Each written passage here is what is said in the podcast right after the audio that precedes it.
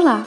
Você ouve agora o podcast do História em Quarentena, projeto nascido em 23 de março de 2020 em razão da pandemia provocada pelo coronavírus e da necessidade de distanciamento físico.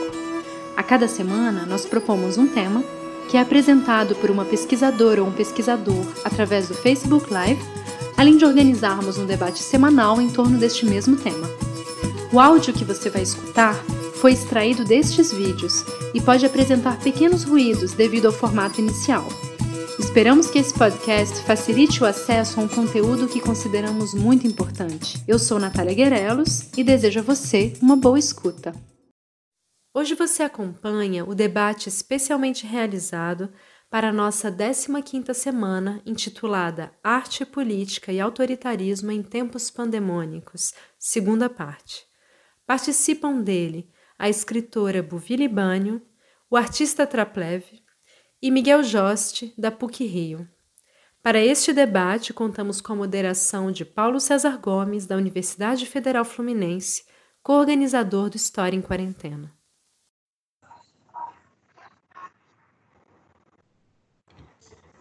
Bom dia, bom dia, Buvi, Traplev, Miguel. É, a gente hoje começa mais um, um programa né, da semana dessa temática é, arte, política, autoritarismo em tempos pandemônicos, que é uma temática bastante ampla que a gente vem conversando desde a semana passada com vários artistas, professores é, e outros profissionais, tentando estabelecer uma conversa bem livre e, e, e uma troca de ideias, na verdade, entre, entre as pessoas promovendo assim, conexões também com pessoas de diferentes áreas. E, e, e ao longo dessas, dez, dessas 15 semanas, né, nós vamos fechar em 20, é, a gente tem passeado por vários temas, assim, né? Já falamos sobre racismo, gênero, é, sobre questões da política autoritária do momento atual, é, enfim, e um monte de outros, né?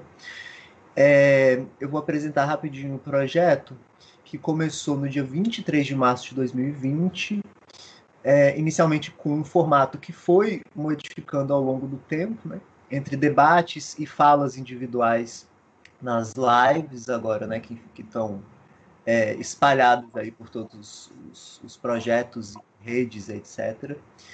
E a gente tem essa, essa preocupação de discutir as questões, uh, não só do ponto de vista histórico, mas das humanidades e artes de maneira geral, convidando também só especialistas, mas até militantes também, ativistas, é, para realmente provocar uma, uma mistura, né? não só ficar dentro daquele formato é, quadrado e chato, é, como todo mundo sabe, acadêmico. Então, esse projeto ele é organizado além de mim, pela Melanie Tuluat, pela Natália Guerelos, pelo Lucas Pedretti, pela Mariana Munhoz e pelo Carlos Benítez Trinidad. Em seguida, eu vou fazer uma apresentação breve de cada um de vocês, para que quem não conheça possa conhecer ou depois, em seguida, buscar mais coisas e mais, mais trabalhos. Vou começar pela Buve, enfim, minha amiga já há bastante tempo. Uhum é, mineira, é, escritora e tradutora, mestre em estudos latino-americanos e especialista em estudo de mulheres e gênero, com uma formação em direitos humanos. Então a BUF tem uma série de, tem alguns livros publicados e milhares de traduções. Na vez por outra eu pego um livro assim, eu, meu Deus, é mais um que ela, tá uma máquina de trabalho. O Traplev também, amigo artista, que eu conheci em Pernambuco é, bacharel e mestre em artes visuais pela UDESC. É, é, de 2002 a 2015, editou a publicação Recibo, é, e foi editor e criador dessa publicação e responsável por 18 números, com mais de 74 mil exemplares distribuídos gratuitamente.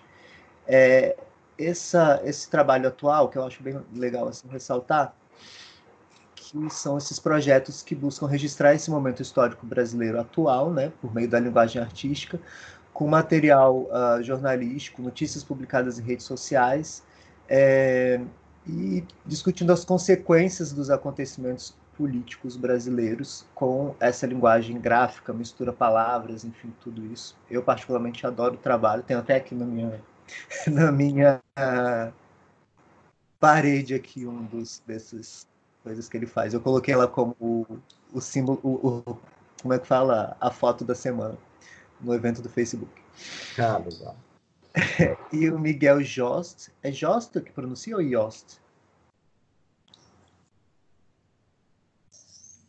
É, tava com o microfone no mic aqui. Bom, é. bom, é, Paulo, é Miguel Jost aqui no Rio. Não, não vamos entrar nessa, nessa precis, nesse preciosismo, porque no Rio já virou Jost. Eu não conhecia, enfim, e as conexões acabaram nos unindo, assim, que foi muito legal, porque eu acabei vendo que a gente tem, enfim, nesse micro Rio de Janeiro, uma série de, de conhecidos em comum. É, ele é pesquisador especializado em políticas públicas para a cultura, mestre e doutor em letras pela PUC Rio e professor de literatura brasileira, além de compositor também. É, enfim, mais uma vez, obrigadíssimo assim, por vocês toparem. É, eu sei que todo mundo também vive um excesso de online, então é, acaba sendo né, uma atividade a mais para inserir no dia, mas eu tenho certeza que que a contribuição de vocês, das ideias, da conversa, vai ser importante não só para o projeto em particular, mas eu acho que para qualquer pessoa que tiver a oportunidade de interesse de escutar esse debate quando ele for para o ar hoje às 17 horas. Então, é, eu vou lançar primeiro uma provocação, uma questão, né? E a partir disso a gente vai conversando.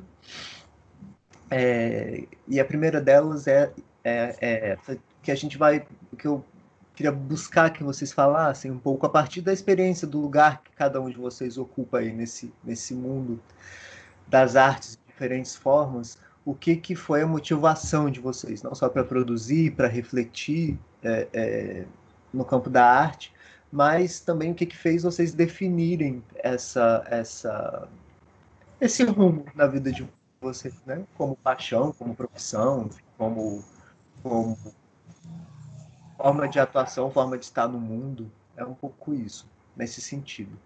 É, a gente pode começar com a Buvi? Pode, podemos. Bom, é, vou primeiro agradecer o convite. É, tenho certeza que vai valer a pena. É, apesar do, de tantos, de tantos, tantos debates e tantas coisas, esse vai, vai, vai ser um que vai valer a pena. E agradeço a companhia dos dois, que só, só tinha ouvido falar, né? Agora eu vou ficar mais próxima. Isso é muito bom.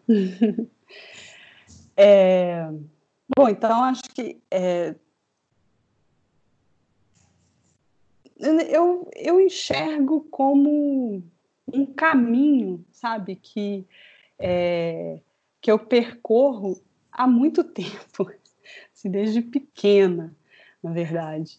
É, acho que, no meu caso, quando pela primeira vez eu percebi que, que eu não estava dentro de um padrão, né, que era um, um padrão social, uma, uma Coisa, mas eu não entendia dessa forma, né? Eu não entendia que era uma, um padrão construído em que as pessoas eram inseridas, eu não tinha né, toda essa consciência. Mas eu vejo hoje que, que desde lá atrás, de pequena, assim, pré-adolescente, né, de perceber assim, uma diferença entre entre eu e, e, minhas amigas, colegas, né? A proximidade que eu tinha com os colegas meninos, né? E, e a relação que eu tinha, né? De afeto é, e a, a vontade que eu tinha de não estar dentro daqueles padrões, de ser diferente, mas ao mesmo tempo eu queria ser amada, eu queria ser aceita, então eu tinha que, né, que me adaptar. Então eu vejo que tudo começou lá, né? Tipo aqueles desenhos animados. Tudo começou quando. né? E, e aí fui construindo esse caminho, eu acho que até intuitivamente. sabe aquela é, por volta dos 15 anos eu comecei a, a entrar na, né, numa coisa de buscar é, ideias mais esotéricas até. Então aí eu comecei a, a, a, buscar assim quem que eu sou, né, tentar me conhecer e tal. Aí foi indo assim intuitivamente à universidade. O primeiro curso que eu tentei fazer foi pedagogia. Saquei que não era por ali. Aí eu fui experimentando, fui descobrindo. Um dia eu descobri a linguística. Aí eu descobri a linguística e descobri um mundo maravilhoso na linguística que era a arbitrariedade do signo. eu achei aquilo sensacional. Aquilo para mim foi assim, desvendou, né? Desvendou muita coisa. Socir. Eu acho Socir, né? O, o, o, aquele, o livro dele, né? O Linguística Geral, né? Do Socir. Foi assim uma revelação. E então isso na faculdade de letras. Aí eu achava que eu ia seguir linguística, que ia trabalhar com linguística. Mas aí eu mergulhei na literatura. E aí eu descobri um mundo maravilhoso e eu descobri a travessia do sertão. né? No Guimarães Rosa, o Grande Sertão Veredas, foi também assim, pá, desvendou muita coisa muita coisa, né? A, a, ideia, a ideia de toda a travessia, a ideia do sertão, que eu comecei a associar já naquela época a, um, a, a pensar, né, no, na ideia do, do, do, deserto bíblico, na ideia da existência do, do diabo, né? Então, e aí foi indo. Então, quer dizer, o, o, o caminho foi construindo, né?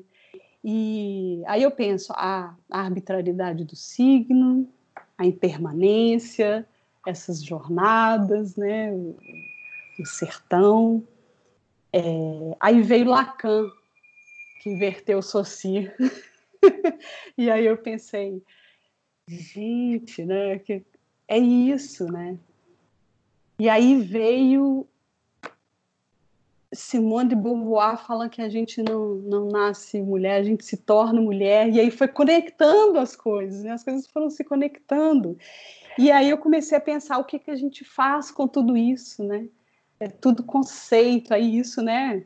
Claro, eu já estava mais velha e eu pensando, quer dizer, é tudo conceito, é tudo conceito, construção. O que, que a gente faz com isso? como que a gente se, se coloca no mundo a partir desses conceitos? Será que eu me aprisiono dentro desses conceitos? E aí, aí eu entrei, né, fiz essa especialização de estudo de gênero, que foi quando eu conheci a teoria queer, né? Isso em 2006, 2007. Aí, pronto, né? Aí não só abriu a cortina, mas a porta do armário também abriu. e aí eu consegui, assim, né, entender a minha identidade queer. E aí eu consegui entender a importância da representatividade. E aí eu comecei a querer produzir arte que fizesse que beneficiasse outras pessoas como eu fui beneficiada por tudo isso, né? Eu falei, isso é muito necessário, né? Isso é muito necessário, porque e aí depois a gente vai falar mais disso, né? Porque a arte tem esse poder, né? E eu acho que aliada também à educação, então por isso eu, eu eu entrei nessa da educação, né? Porque eu acreditava que, que precisava aliar tudo isso, né? A educação num sentido amplo, não só a educação, formação escolar, né? Mas uma educação, modo de viver, né? É, pedagógico, se é que a gente pode falar assim, né? Assim, diariamente, né? É, viver essa essa coisa, essa coisa toda que eu, que eu descobri, né? É... E aí, e aí eu mergulhei nessas, nessas questões. Um, eu estudei muito especificamente né, a, a, a, relação da sociedade com o corpo, sobretudo o corpo da mulher. E aí eu comecei a pensar, né, é, voltar lá na minha linguística e pensar em linguagens, né? E aí eu comecei a pensar no corpo como linguagem. É, que mais? Aí eu acho que foi isso. E, e, e, então, no final, amarrei tudo: linguística, literatura, estudos de gênero, direitos humanos, a espiritualidade. É, e aí fui juntando isso tudo, e, e, hoje, né, eu falo que uma das, das principais coisas que eu falo que eu sou é ativista do amor que eu acho que para mim tudo isso se resume em amor. É a ideia que eu tenho de amor, sabe? É, é, é tudo isso que eu falei, se resume nisso. E, e então, assim, o que, que, que, você é? O que, que você faz? Eu sou ativista do amor, porque é tudo isso, tá nisso. Então, acho que acho que é, é por aí. Eu, uma vez, quando eu estava dando aula na UF, uma, uma turma de serviço social, uma turma maravilhosa, assim. Enfim, uma, uma galerinha super jovem, assim, né? Primeiro período, aí era uma disciplina de história do Brasil. E aí eu, e eles sempre tinham muito problema com os professores de história, porque chegava o professor lá e queria jogar aquela, né? Ah, vamos lá, proclamação da República, não sei o quê. E aí eu comecei a pensar, gente, não faz sentido para essas pessoas fazer essa, isso, assim, sabe? Aí eu comecei a, a trazer temas, assim, né? Porque, tipo, era uma turma 80% de mulheres negras, uns 20% de homens que tinham é, é, a maior parte gay, e era uma mistura, assim, é, todo mundo de origem social muito pobre. E aí eu comecei a lançar temas, assim, gênero, raça, não sei o quê, mas misturando com a história do Brasil, para tentar fazer um negócio que fizesse mais sentido. Né? E aí eu chamei a Ana para ir dar uma aula sobre a questão de gênero, direitos humanos, não sei o quê. E aí eu notava, assim, que no começo eles ficavam, assim, achando meio estranho. No final já tava todo mundo, assim, apaixonado e querendo os livros dela, enfim. Uma coisa louca. Ficaram nisso até o final do semestre. É... Pode isso, vamos Trapleve. Campo, é o campo de abordagem, assim como você aborda as coisas, né? Para as pessoas se identificarem, né? Uhum. Nesse sentido. Então, é. Então, eu fiquei pensando na, na tua questão que, que te, acho que tem dois momentos, né, que você fala que a partir do lugar de atuação, o que motivou a produzir. Eu acho que tem, tem o início de quando a gente é um pouco mais jovem e depois tem, tem esse meio do caminho que é quando a gente se reconhece mais, porque eu acho que no início tem muito tem muito aquilo lá, não, eu quero fazer isso, e aí você vai fazendo. E, e, depois tem, tem uma coisa que você começa a insistir naquilo que é o que você acha que, que é mesmo, né? Que eu acho que é mais nesse, nesse campo de você reconhecer a, a realidade e, e, o campo de trabalho também, porque é muito, é muito complexo isso, né? Falar, falar como profissão, é, o campo, ser artista plástico, ser profissão é uma coisa um pouco é, diferente, é, é, não sei, é estranho, não é que é diferente, é estranho porque não tem uma coisa de... É, a relação de trabalho é muito diferente, né? De pagamento, tudo, enfim.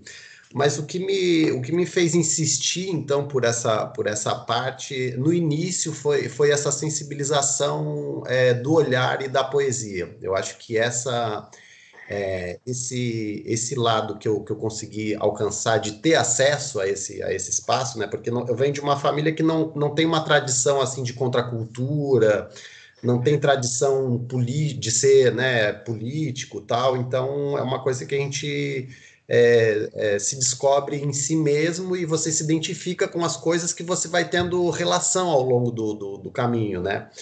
Então, num, num, certo momento, eu tive, tive contato com, com fotografia e eu acho que eu entrei é, pelo lado da. Entrei nesse lado de arte, de começar, de, de conhecer e gostar, foi, eu acho que foi através da poesia depois, é, quer dizer, através da, da fotografia, e aí que eu fui descobrindo o olhar, né, esse campo do sensível, e aí foi para a poesia, e aí foi que eu entrei na, na universidade e comecei a fazer os projetos. Então, deixa eu ver, é, o que, que, faz definir a arte, né? Eu acho que é, esse processo de você, de você se conhecer e de se identificar com as coisas, que faz você estar é, tá nesse, nesse meio inventando, propondo e insistindo, né? Eu lembro que no, no, tempo de faculdade até tinha um, tinha um projeto que, que, que o nome era insistência, insistências práticas, é, alguma coisa assim. Então eu sempre via o, o, modo de operar dentro do campo da arte e artes plásticas, principalmente, porque artes plásticas sempre é uma coisa assim, é um, é, um, é, uma coisa muito estranha, porque escolher artes plásticas como profissão em faculdade, né, é, é bem, sempre me via muito estranho, assim, em relação até à família, né, porque, enfim, você, ah, tá, e aí, você vai, você trabalha com o quê, né? Aqueles sempre clichês de, de, de ser, escolher o que é. Então, eu vi muito nesse sentido de você sempre ter que insistir muito é, para continuar fazendo aquilo e ainda gerar, é, gerar renda, né? Porque é uma coisa que trabalho você tem que é, ter o tempo de, de, de, dedicação àquilo e que também tem esse retorno que você consiga viver. Enfim, é sempre um campo complexo no, no campo da arte, para mim, esse sentido. Então, foi muito dentro desse campo da, é, da insistência, até repetindo o, o termo, e, e sempre trabalhei um pouco no campo da crítica. Então, é, isso no, no, início dos anos 2000, aí depois é, comecei então a, a produzir esse, é, essa história, do, a publicação Recibo, né, editar uma publicação de artes visuais dentro do campo das artes visuais, é, do campo da crítica. Então, aí me deu uma, uma experiência também de, de, desse sentido de difusão da ideia, né, difusão de, de de conteúdo. E isso que me, me amarrou demais, assim, porque é, o que é interessante dentro do campo da arte, do campo da linguagem, é você é a difusão desse, desse conteúdo, né? Então, com a publicação nesses, nesses anos todos, é, foi muito interessante esse sentido de fazer essas coisas reverberarem, né? Então, isso foi, é, foi muito importante. E depois de você se é, reconhecer nesse lugar e, e, ver, né, eu acho que hum, o que faz de, é, o que faz é você, porque você sempre vai renovando, né? Eu acho que essas coisas que a gente faz sempre são, sempre quando você faz de novo, você sempre está renovando aquilo que você sempre fez. Então, e sempre é um, é um desafio. É, eu acho que para o campo da arte, quando a gente fala isso, né? Porque, enfim, é, depois de, de, um tempo eu vi é, que esse fazer artístico, para mim, é, ficou mais interessante quando, tá, quando eu comecei a abordar o contexto histórico e também, é, bom, contexto histórico mais, é, abordando como, como colocar isso na linguagem, né? Eu acabei me enrolando um pouco aqui, preocupado com a pergunta, mas é o que faz, assim, o que faz definir as artes, né? Eu estou fazendo a cola aqui da pergunta, múltiplas expressões, porque eu acho que o, o desafio de você estar tá, é, produzindo e tendo reverberação, eu acho que é, Gente, eu, tô, eu fiquei muito enrolado e, e fiquei nervoso. Paulo, eu não, não sei mais o que eu estou dizendo. Me ajuda aí, faz uma, uma pergunta. Puxa um fio. Mas, assim, é, eu não sei. É, depois, da, depois dessas confirmações de você tá, continua fazendo o que você faz, é, para mim veio uma chave que foi estudar, é, não estudar, mas reestudar a história. Porque eu acho que é, a nossa formação é, ela é muito, não é que é superficial, sei lá, eu, eu, fiz escola nos anos 80 e anos 90, né? Então, assim, a gente ouve falar, por exemplo, que nem eu cito, que é um, um, uma pessoa que, que é dentro da minha área de, de pesquisa, né? Que é Anísio Teixeira, por exemplo, né? Você, você conhece o nome como um nome de loja, assim, né? Ah, Anísio Teixeira, você já ouviu falar nesse sentido. Mas quando você vai lá estudar a fundo o que aconteceu naquela época, não só quem foi a pessoa, mas o que aconteceu naquela época, então isso faz é, você, é, enfim, ver com outra, de outra, outra maneira, outro ponto de vista, né? Então acho que quando eu voltei para esse contexto histórico dentro da minha pesquisa, isso me fez um outro ar, sabe? Um outro ar de, de, respiro e um outro ar de pensar. É, e eu acho que cai em outra pergunta que você faz, que é como, como isso faz reverberar é, né, o campo a relação da arte com, com o público, sei lá. Para mim fez um respiro muito grande poder pensar a história dentro e, e manipular a linguagem dentro, com a história, sabe? Então, acabei me enrolando pra caramba.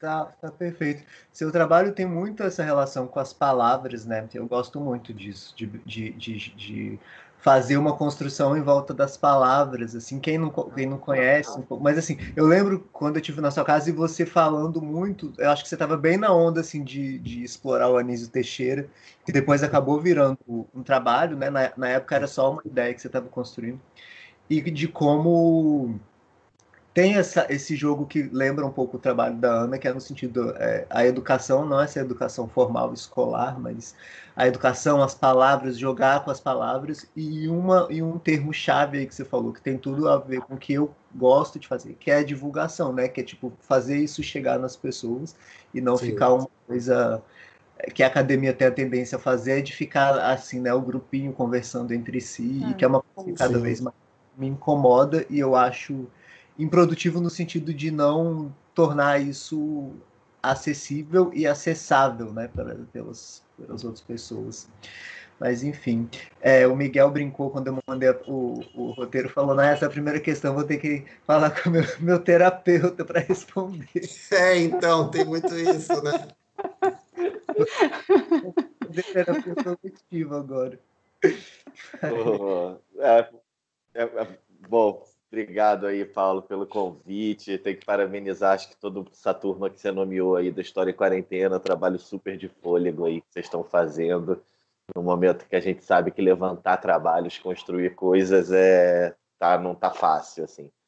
É, eu fiz a brincadeira quando você mandou as perguntas, porque é, tenho participado de muitos debates muito acalorados por causa das questões de políticas culturais e da Lei Aldir Blanc nas últimas duas semanas, então tenho participado de muitas lives, mas toda live que eu entro já é já está no, no, no, termômetro alto, a gente já está discutindo as questões super é, é, de forma incisiva e urgentes e tal, e a pergunta ela gera uma reflexão mais pessoal, né? Você fala, opa, o que, que eu estou fazendo aqui, né? Quando a gente vê a pergunta, e isso é bom, porque a gente respira um pouco e pensa um pouco no, sob outra perspectiva e não essa do debate acalorado, que às vezes a gente vai entrando no ritmo e não para, assim. É, eu acho que a questão da paixão, assim, do amor por práticas estéticas, práticas artísticas brasileiras, no meu caso, vem muito do privilégio do repertório, assim, é, de ter pais que tinham 18 anos em 68, que de certa forma são da elite econômica, socioeconômica brasileira, é, que sempre tiveram dentro de uma agenda progressista no campo cultural, no campo político, e quem é filho de uma geração assim teve o privilégio do repertório, de, diferente. Treplev falava é, no caso dele ali, assim, eu tive esse acesso privilegiado ao repertório que faz você se apaixonar pela cultura brasileira, faz você se apaixonar pelas práticas artísticas brasileiras, entender a, a relevância que ela tem para nossa forma de se enxergar, para nossa forma de refletir sobre o país, etc. e tal. Só que acho que a questão da, de, assim, de modular isso, assim, trazer isso para o campo profissional, para o campo da pesquisa e da pesquisa acadêmica e transformar isso numa prática profissional, isso já é uma relação de desconfiança que eu fui ganhando com a formação universitária e, e, e todo o ambiente depois de pós-graduação, assim. E de uma desconfiança da forma como no século XX os principais postulados da cultura brasileira, ou da nossa formação social, ou da nossa história cultural, estavam todos dados de forma muito estanque, assim, né? Então, é, é uma ideia de uma linha evolutiva, uma ideia de uma sucessão de determinadas vanguardas, uma ideia de uma centralidade absoluta da Semana de Arte Moderna para a formação da identidade cultural brasileira do início do século, é, o lugar da canção popular e de determinadas vozes e pontos de apoio da história da música popular, digo isso porque trabalhei com a canção popular, mestrado, doutorado, etc. É, e isso tudo posto como uma linha do tempo já estabelecida. E eu sou de uma geração da fricção, né? porque eu sou da geração das políticas públicas é, e afirmativas que transformaram o Brasil. Né? Então, eu estava na sala da universidade quando começaram a surgir as perguntas da fricção, dos incômodos, que história do Brasil é essa, que cultura brasileira é essa, por que, que as vozes têm um determinado perfil é, somente esse perfil é homogêneo e é de homens brancos como eu, e todo esse contexto que a sala da universidade viveu, e, em paralelo, todo o contexto que as, também as políticas públicas de cultura, que acabou se tornando um tema muito importante para mim, com cinco anos de uma pesquisa de pós-doutorado, PNPD, que né, é uma pesquisa super confortável assim, né, e longa, que a gente uma, uma das, das pesquisas que estão à disposição, né, no, na experiência de pós-doutorado, é loucura agora falar sobre pós-doutorado, doutorado, a gente depois do, do, dessa semana o caso do ministro da Educação, a gente meio tem que explicar, né? Não, esse é um PNPD que é de cinco anos, né? Que a gente fica lá e tal. Não é de dois meses em algum lugar, sei lá. É, é, mas, em paralelo, essas políticas de cultura, né, que tiveram foco em descentralização e democratização, trazendo novas vozes para o jogo, né, trazendo novos narradores, novas narrativas para o Brasil, muito no audiovisual, muito no campo das artes cênicas, em menor parte, mas também significativa na literatura. É, e aí essas fricções, tanto do ambiente acadêmico, né, se tensionando e se tornando muito mais interessante, produtivo e saudável, é, quanto das políticas públicas de cultura também, construindo campos de, de produção de narrativas e reflexão crítica sobre a cultura brasileira é, mais amplos, mais plurais, mais heterogêneos, mais abrangentes, foi dando um, um, um, esse, esse espaço também da desconfiança. Assim. Então, como olhar para o século XX do Brasil e repensar alguns pontos, é, no caso da canção popular brasileira, algumas coisas dadas de forma é, que depois me pareceram, e a pesquisa foi mostrando isso muito equivocada, que é, por exemplo, o desconhecimento sobre a formação do samba no Brasil, que é o papel que as mulheres do rádio e da canção dos anos 50 têm para a crítica cultural brasileira é, do século XX, outras esferas da, da, da, música popular brasileira que talvez por não dialogarem com as vanguardas internacionais e não terem o papel brilhante no cenário internacional que alguns, como Bossa Nova, Tropicália, tiveram, é, e que são tão relevantes quanto para a gente pensar o Brasil, e ficavam fora do escopo da crítica mais tradicional e tal. Aí comecei a olhar com essa desconfiança e começar a procurar pistas assim que um debate cultural brasileiro pudesse colaborar para essa para essa emergência de um novo Brasil que aconteceu no século XXI, de um Brasil mais dinâmico, mais conflituoso, mais é, complexo de se pensar e fui tentando usar os instrumentos da, da cultura brasileira do século XX para tensionar isso e tensionar por dentro dessa própria crítica é, cultural, dessa crítica histórica cultural. Assim. Então, acho que é um amor e um, que vem do privilégio do repertório e uma desconfiança que vem de estar na universidade num momento muito produtivo, que é o momento dessas fricções que as políticas públicas é, e políticas afirmativas produziram dentro da universidade. Assim, para começar é por aí, nem precisei ligar para o terapeuta, deu tudo certo. Caralho, excelente. É isso, essa, essa questão que você traz, porque eu acho que vai dar, demorar um pouco para a gente entender lógico que a gente já tem indícios disso, né? Mas de entender de fato o, o impacto desse nosso desse período, porque eu devo ter mais ou menos aí a mesma da mesma fase que a sua e de, de, de, da academia, que é justamente também essa, né, do, do surgimento de novos grupos na universidade que não estavam, que não faziam parte daquele espaço e puderam é, começar a fazer, né? Mas como isso vai mudando não só a presença de pessoas que não que tradicionalmente não faziam parte desse espaço de elite, mesmo nas universidades públicas, talvez sobretudo, né, nas universidades públicas, é, impacta nos próprios temas de estudo, né? Porque a história mesmo vem passando por um, um movimento muito, muito rico nesse sentido ainda, né? Porque embora seja um processo em crise, mas eu estudo ditadura militar há não sei quantos anos e agora estou também eu estou no tal PNPD, né? E aí é, pensando assim que pensar a ditadura militar sempre foi pensar os movimentos de classe média, dos estudantes, uma coisa meio romantizada, que vão para a luta armada. E, e, agora eu vejo que tem surgido outras preocupações, sabe? E, e, e nas, nas, favelas, sabe? O que, que isso estava impactando como, né? Tipo, e, os movimentos feministas, e, enfim, tem outras questões surgindo justamente porque essas pessoas estão podendo pesquisar por elas próprias, né? Não tem ninguém ali para falar por elas, assim, né? Tipo, olha, a ditadura foi assim. É uma pessoa quer saber como foi é, a partir do lugar que ela ocupa socialmente. E a loucura de pensar que no começo das cotas a discussão foi se as cotas poderiam prejudicar o rendimento e a qualidade das universidades. Enquanto assim está mais do que provado que na verdade elas na verdade é que tinham saberes novos a partir de novas perguntas, novas questões, novos conflitos temáticos. Elas que é, era o espaço das era a política de cotas que contribuiria para uma construção de um saber mais interessante e mais convergente com as questões do século XXI do que a gente tinha anteriormente. Né? Então, essas novas perguntas, os questionamentos das bibliografias e de, dos, das bibliografias terem uma predominância de gênero, de raça, tudo isso, né? E, a e você falou da ditadura e a história cultural brasileira também. Ela é contada como uma história, muitas vezes, a partir da voz de uma classe média é, elitizada que, que, que tem uma perspectiva muito específica sobre isso. E quando essas perguntas começam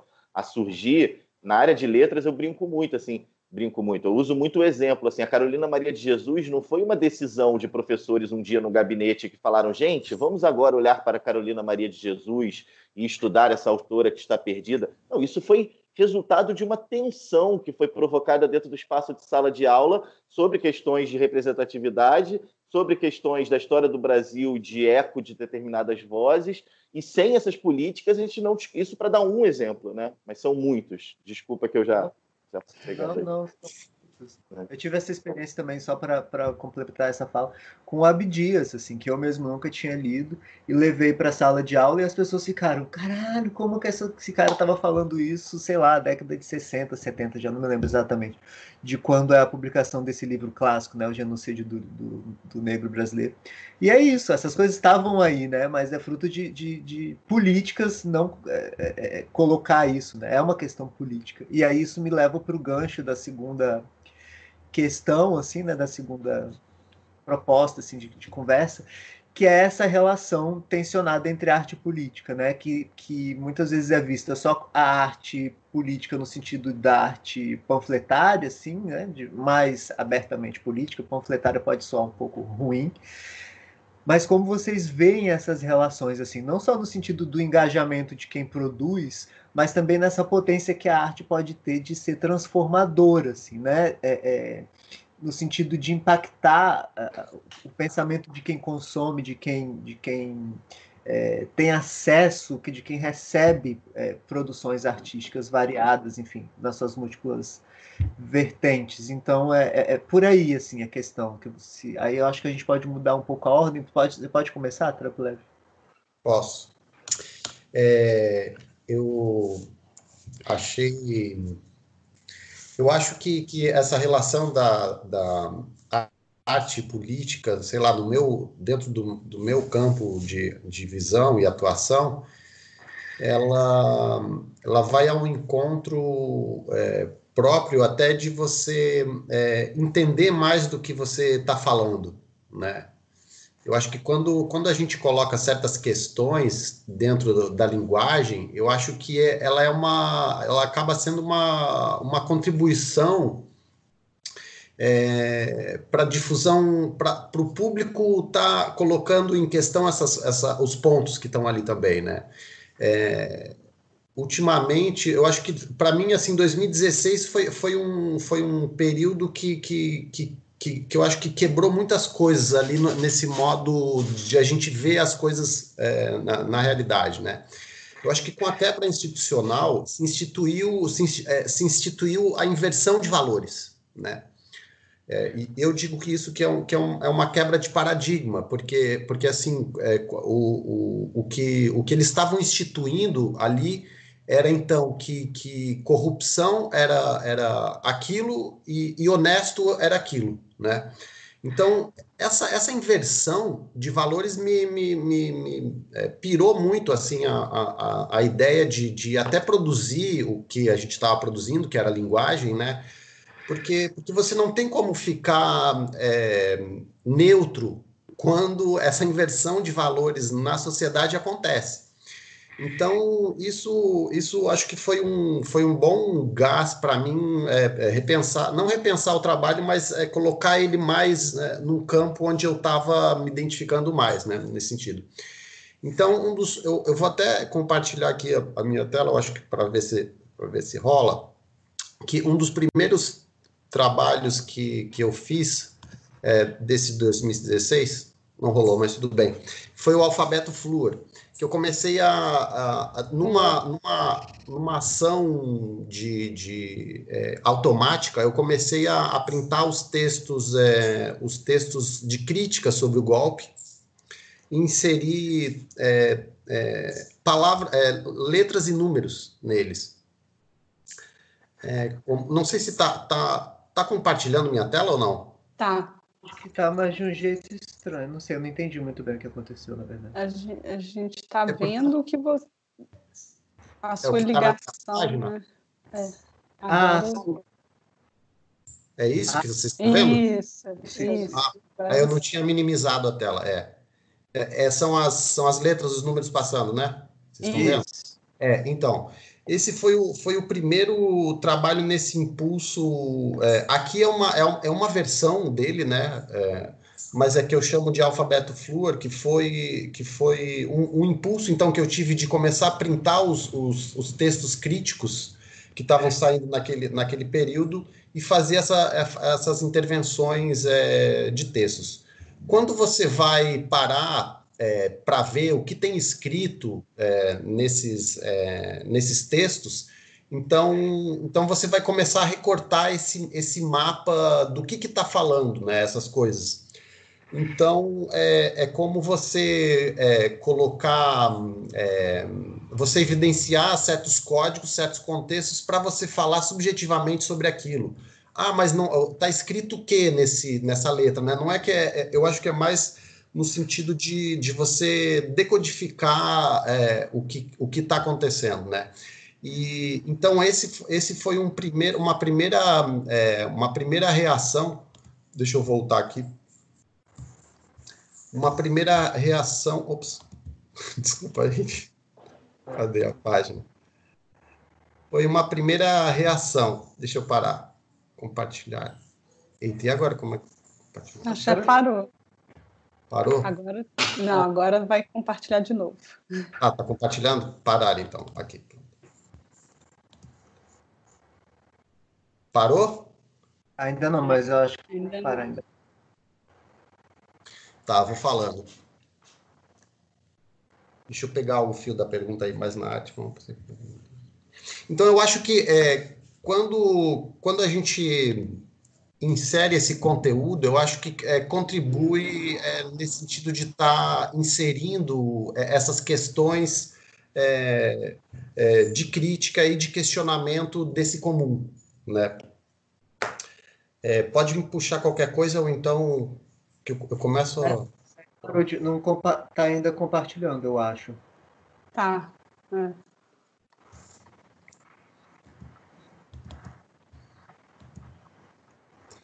Ah, agora voltou.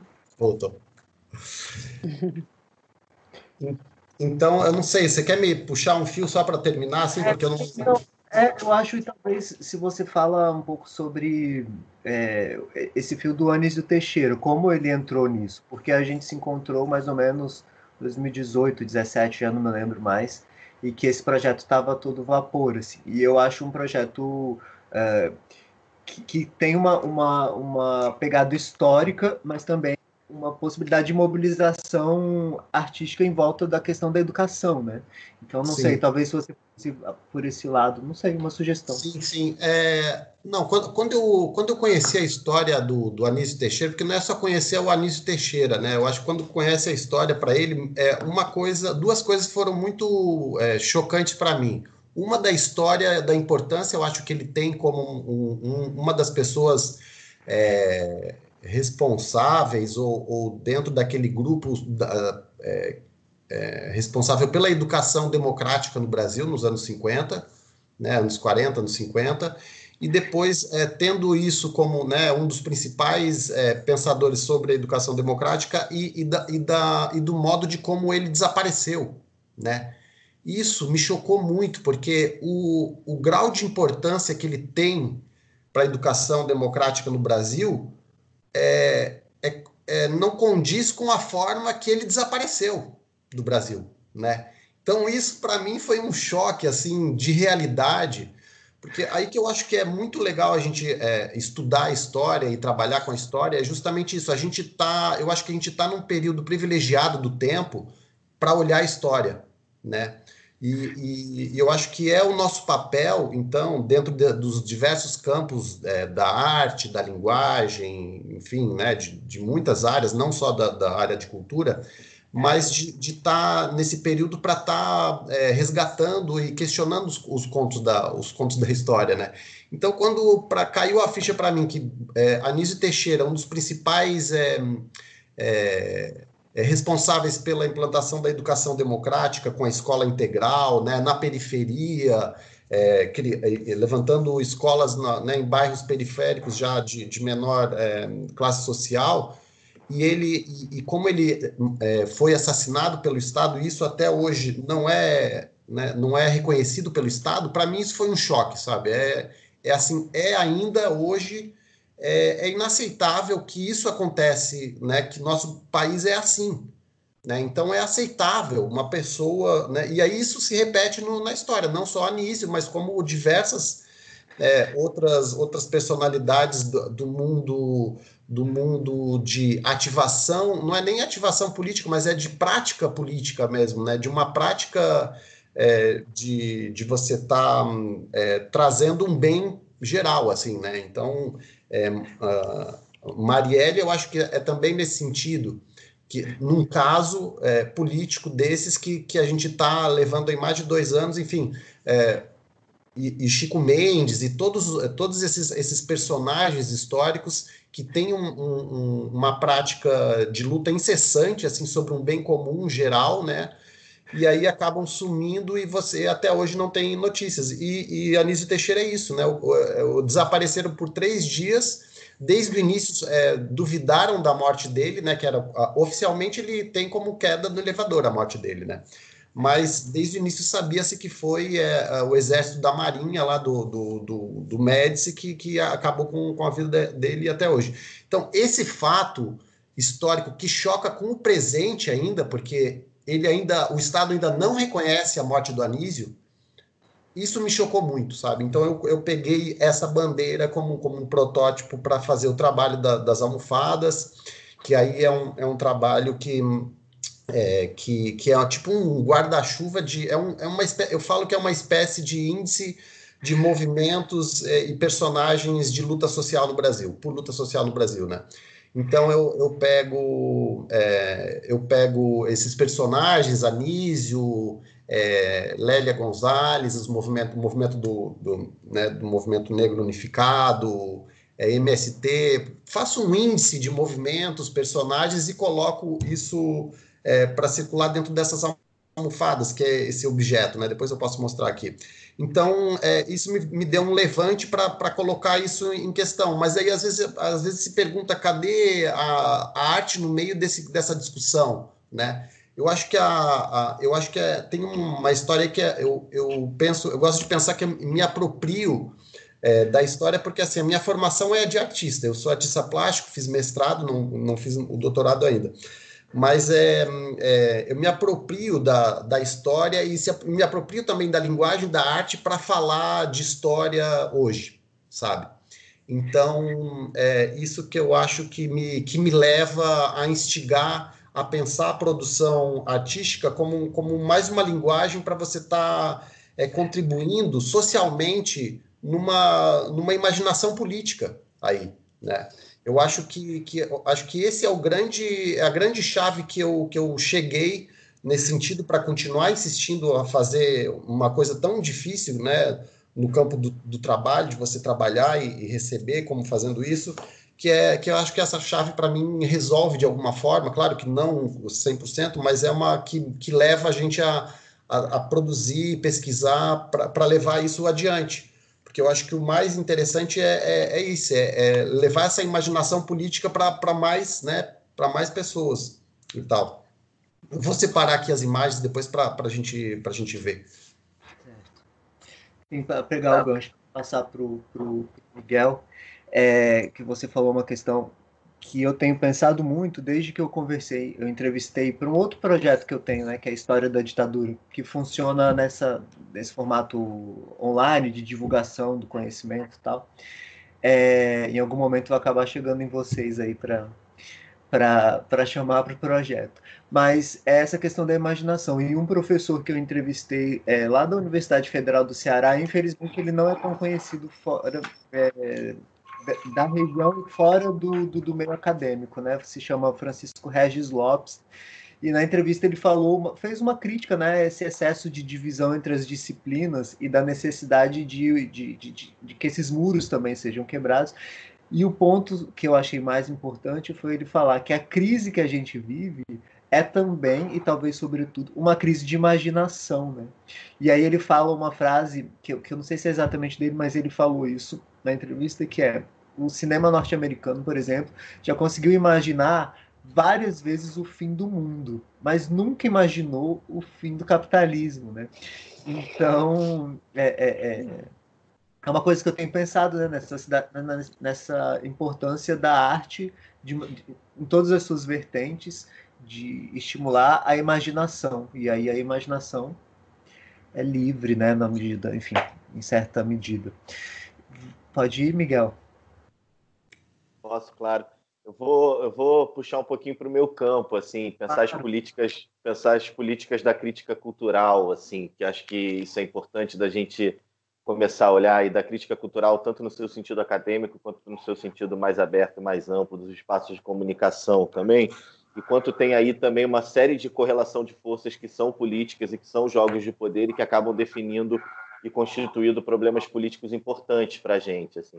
Então, aqui no, na minha primeira participação, eu falei: olha, tem um, me interessou muito repensar algumas coisas que estavam muito estanques, como postulados é, e basilares da cultura brasileira. Assim. E a gente vai ver isso em alguns, em alguns campos. assim. Eu trabalhei isso muito no campo da canção popular.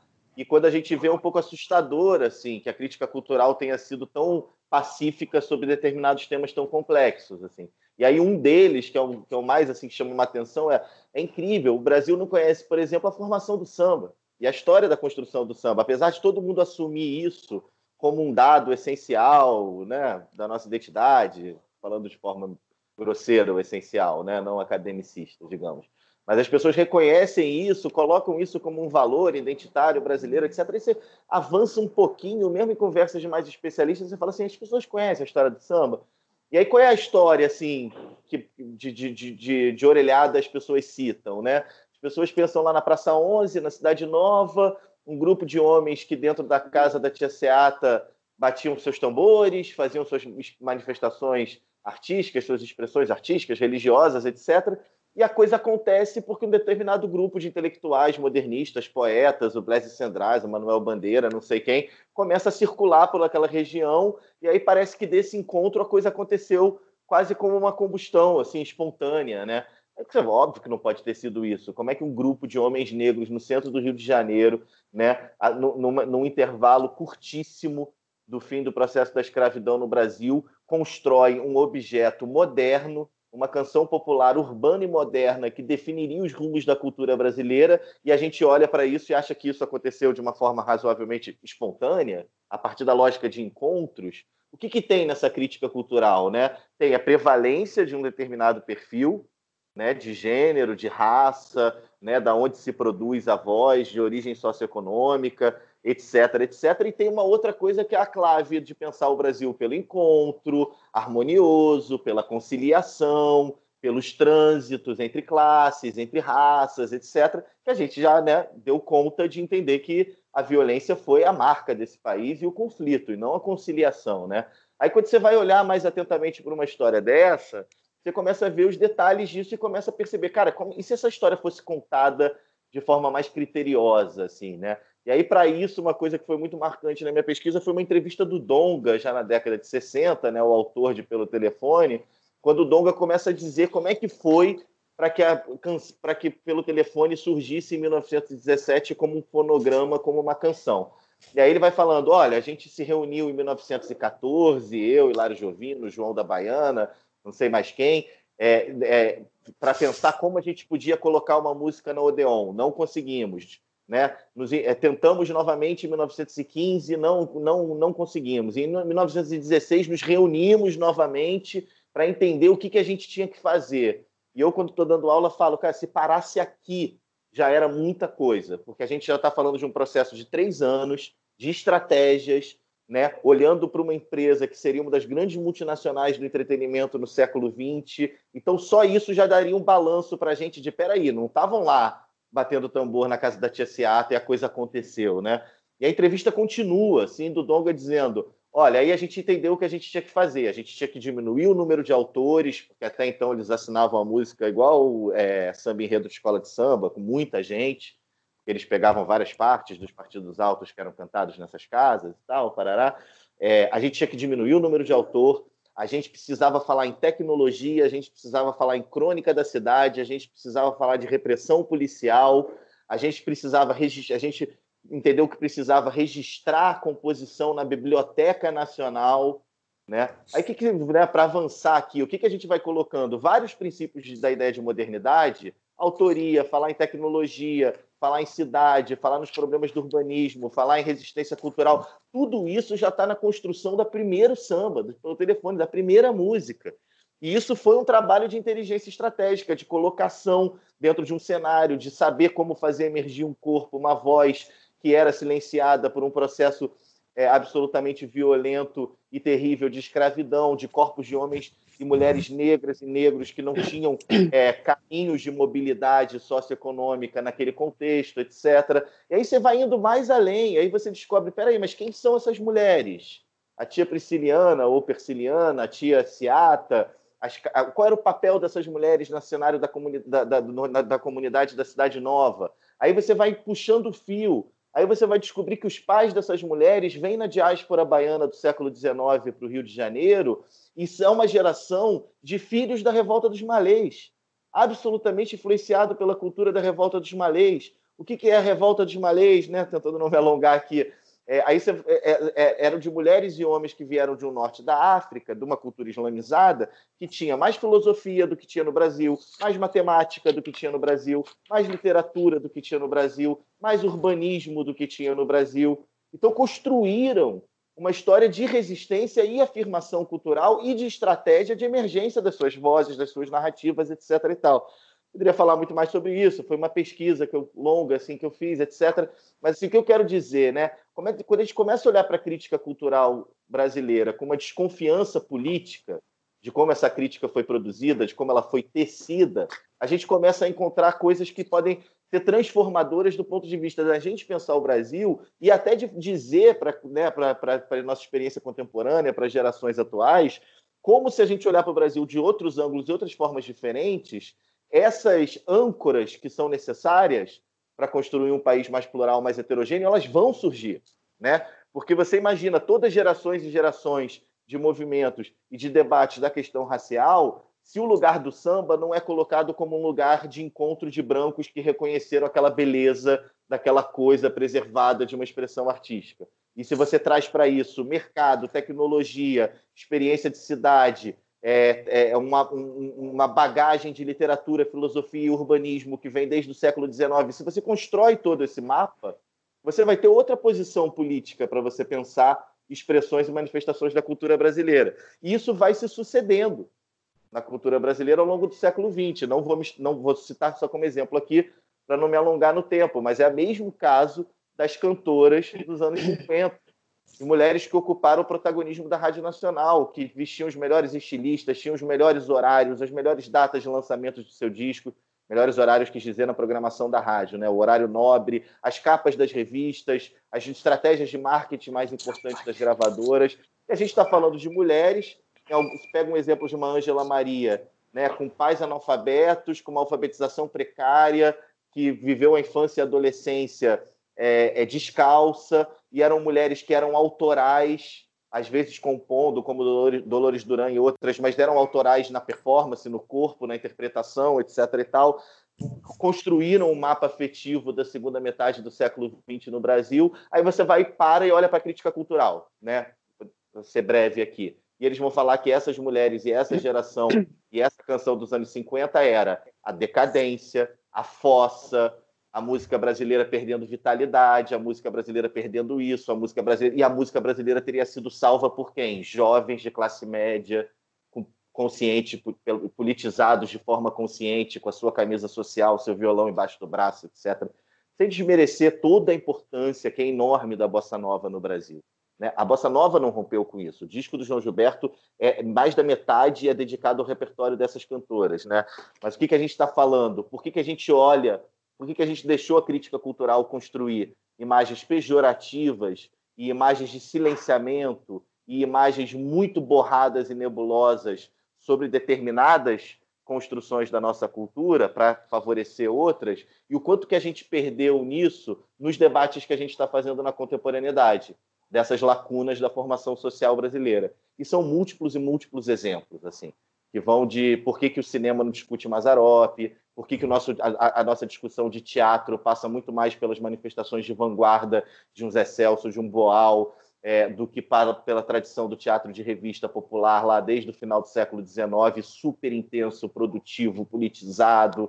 Aí você vai re, remexendo nesse baú da cultura brasileira e vai tirando um pouco essa, esse, essa, essa, esse, essa crítica pesada que a gente sempre obedeceu a ela, porque grandes nomes de grande formação intelectual, e você começa a operar isso e você começa a falar, pô, o Brasil podia estar sendo construído a partir de outro debate, né? E a política seria outra, e a construção e a noção de política da nossa sociedade seria outra. Então, como é que o campo cultural, se a gente começa a pegar as ferramentinhas que a gente tem hoje e mexer nela, a gente vai descobrir muita coisa que é essencialmente política e que pode representar uma transformação política de perspectiva e olhar sobre o Brasil. Desculpa se eu me alonguei, você sabe, Paulo, professor é terrível, né? não tem. Mas é, é manusear esse tipo de coisa da crítica cultural como instrumentos para a gente pensar politicamente contemporâneo.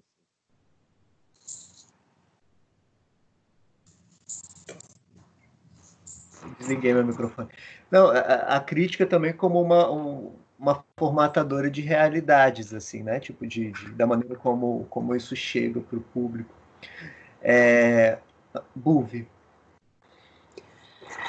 Bom, eu agradeço, vocês me ajudaram muito, porque, porque aí eu vou partir de algumas coisas que vocês falaram, por exemplo, é, mortes pelo Estado, quebrar muros, né, o, o, repensar a história, né?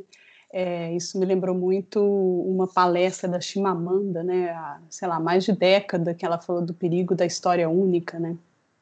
E aí eu vou amarrar isso com você nos mandou a pergunta e no final tinha assim, né, é, se algum livro é, nos, nos é, não me lembro como você formulou, mas algo como se nos afetou a ponto de mudar alguma coisa, mudou né, a vida da gente, né? Tem, tem uma coisa assim na, na, na questão, né? É... Interromper, desculpa, o Buve, a sua câmera travou para mim, não sei se para todo mundo. Não, aqui tá, tá normal. Tá normal? O áudio tá. tá, o áudio tá bom, mas estava travado. Agora destravou. Agora, agora tá. Tá. Beleza. Tá aqui, ó. Você, perguntou alguma obra em especial de fato transformou a vida de vocês, né? Você, você mandou isso para gente. Então eu vou, como eu trabalho, né, com, com texto, eu vou amarrar isso tudo com texto e com questão de gênero. Né?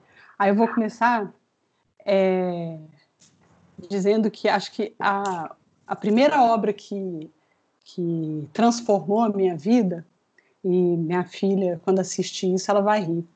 Porque ela fala que toda vez que eu tenho oportunidade, eu falo sobre isso, que eu tenho as obras completas de Machado de Assis. Né, que não é um volume só, né? são três volumes. Mas eu falo isso porque eu juntei dinheiro para comprar esses três volumes. e realmente, esse Machado de Assis foi. É... Ele realmente transformou. Né? Acho que a, a ideia de você retratar a, a sociedade. Né? É, eu, eu, eu me encantei muito com essa ideia. né, de, da, da ironia dele, né, a tão a famosa ironia do Machado de Assis, né, no sentido de que é, você pode fazer isso, você pode escrever um texto que provoque né, o Dom Casmurro, que é também né, o, famoso né, texto que provoca, né, que até hoje né, discute-se e de repente não era nem isso que era para a gente discutir, né? Mas enfim, e aí enfim, então ele foi um grande provocador. Eu já falei do Grande Sertão Veredas, né? Que está aqui, que é uma relíquia, é uma primeira edição, que era do meu avô.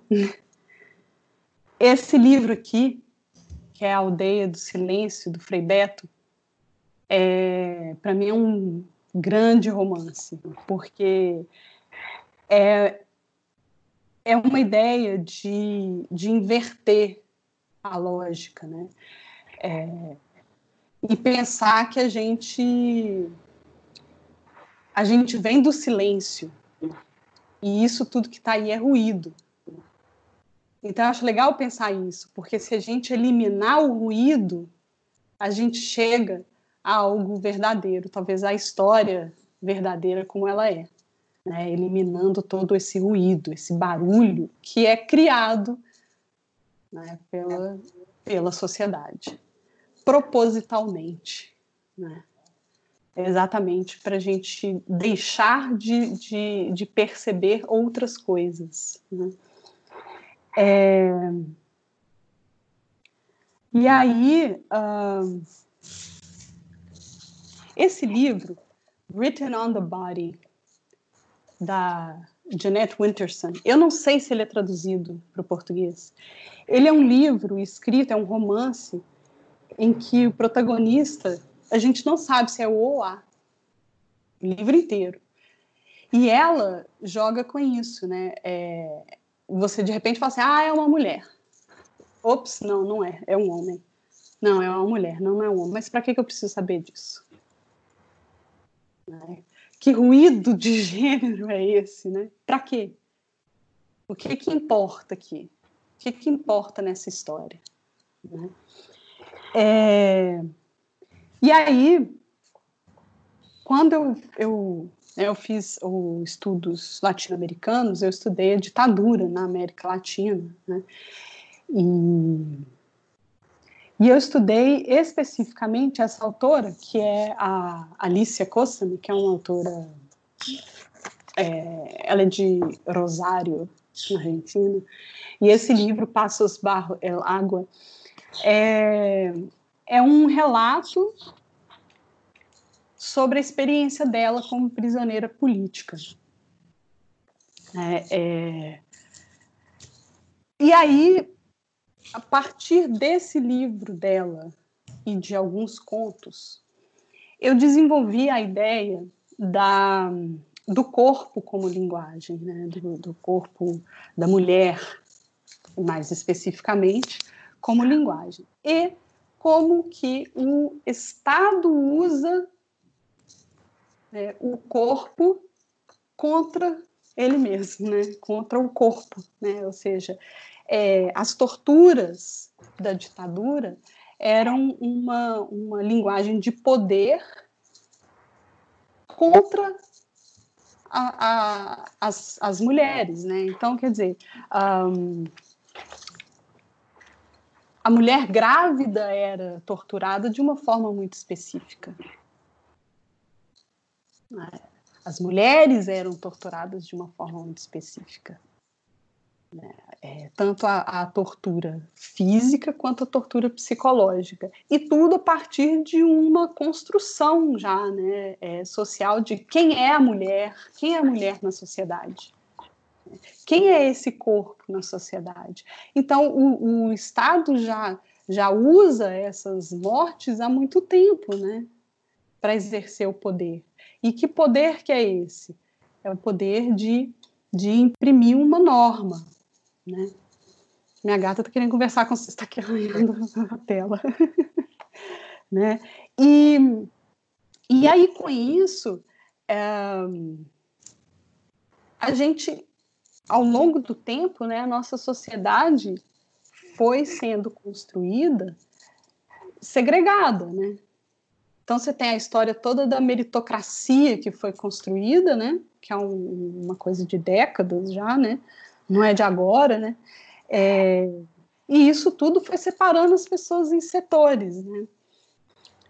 E, e criando histórias únicas, divulgando histórias únicas, que têm um, um objetivo político. Né? E aí, o que, que a arte pode fazer? Então, então quando eu, eu estudei isso, eu pensei, né, na, tem a teoria da, da escrita feminina, né? que na verdade não tem nada a ver com mulher. Né? Assim, automaticamente as pessoas, por uma construção social, né, as pessoas associam o adjetivo feminino à mulher, mas não tem nada a ver. Né? É, existem características associadas ao adjetivo feminino que pode, pode estar presente em qualquer obra, em qualquer ser, inclusive, né? É, então, essa, essa, escrita feminina é uma escrita que, que, que tem o objetivo de quebrar muros né, e, de, e de construir um, um diálogo diferente, né, um, um diálogo que vem do silêncio, que vem lá do silêncio, ignorando os ruídos, esses ruídos né, do, do Estado, esses ruídos da sociedade. Né. Então, que, o que, que a gente pode fazer? É, a gente percebe né, que essa sociedade, a nossa sociedade é segregada porque existem poucos lugares públicos onde a gente, hoje a gente tem visto mais, como vocês já comentaram, né? É, onde reúne pessoas diversas. É, são poucos espaços. Né? A gente ainda vê, né? Você vai num evento, né? A gente ia a um evento de literatura, por exemplo. Quem são as pessoas ali? Eu nunca vou me esquecer um, um evento que teve na, na Biblioteca Parque, né, lá, lá no centro, é, em que a, a, a mesa era composta por pessoas negras.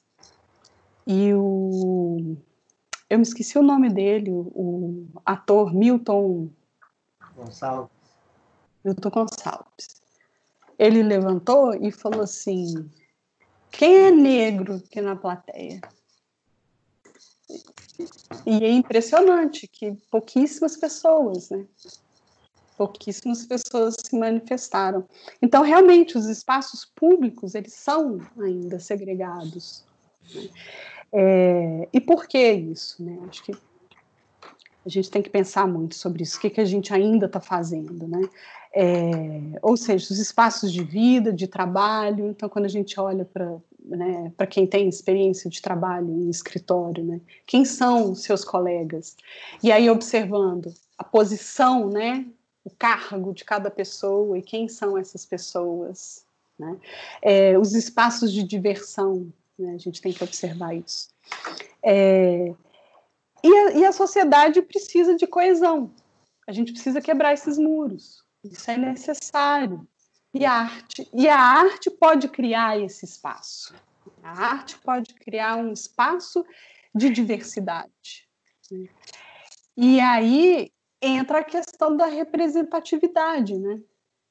Que eu tinha comentado, né? Que, que o, o meu desejo era trazer representatividade. Ou seja, colocar, né, é, criar esses espaços em que diferentes seres, diferentes situações, né? E isso é quebrar muro. É, acho que foi no último desse, de, é, desse programa seu, né? Que você, você comentou. Por que, que determinadas pessoas só podem falar de determinadas coisas, né? Sim, então, assim, alguns assuntos são para só algumas pessoas, outros assuntos são só para algumas pessoas, né? Por que, que a gente não pode transitar com responsabilidade, né?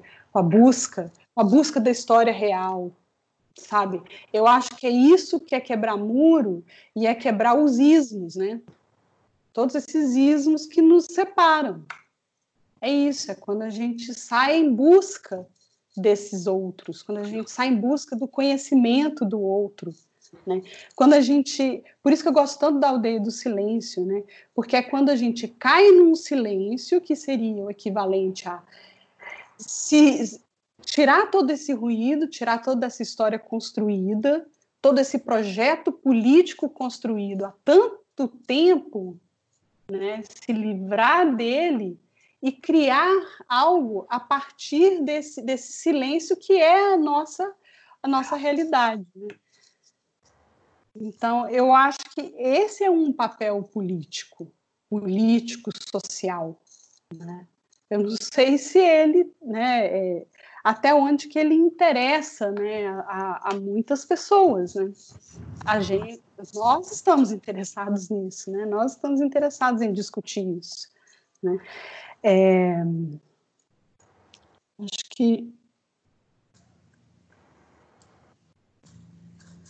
Acho que era isso, sim. Deixa eu ver. Eu fui rabiscando aqui para tentar não esquecer, mas é, é isso mesmo. Eu acho que é.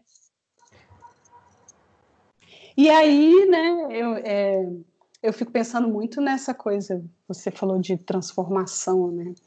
É, mas ao mesmo tempo a gente não pode fazer a arte, produzir, criar, pensando que a gente vai é, eu vou transformar, eu vou mudar, porque senão a gente vai, vai colonizar, né?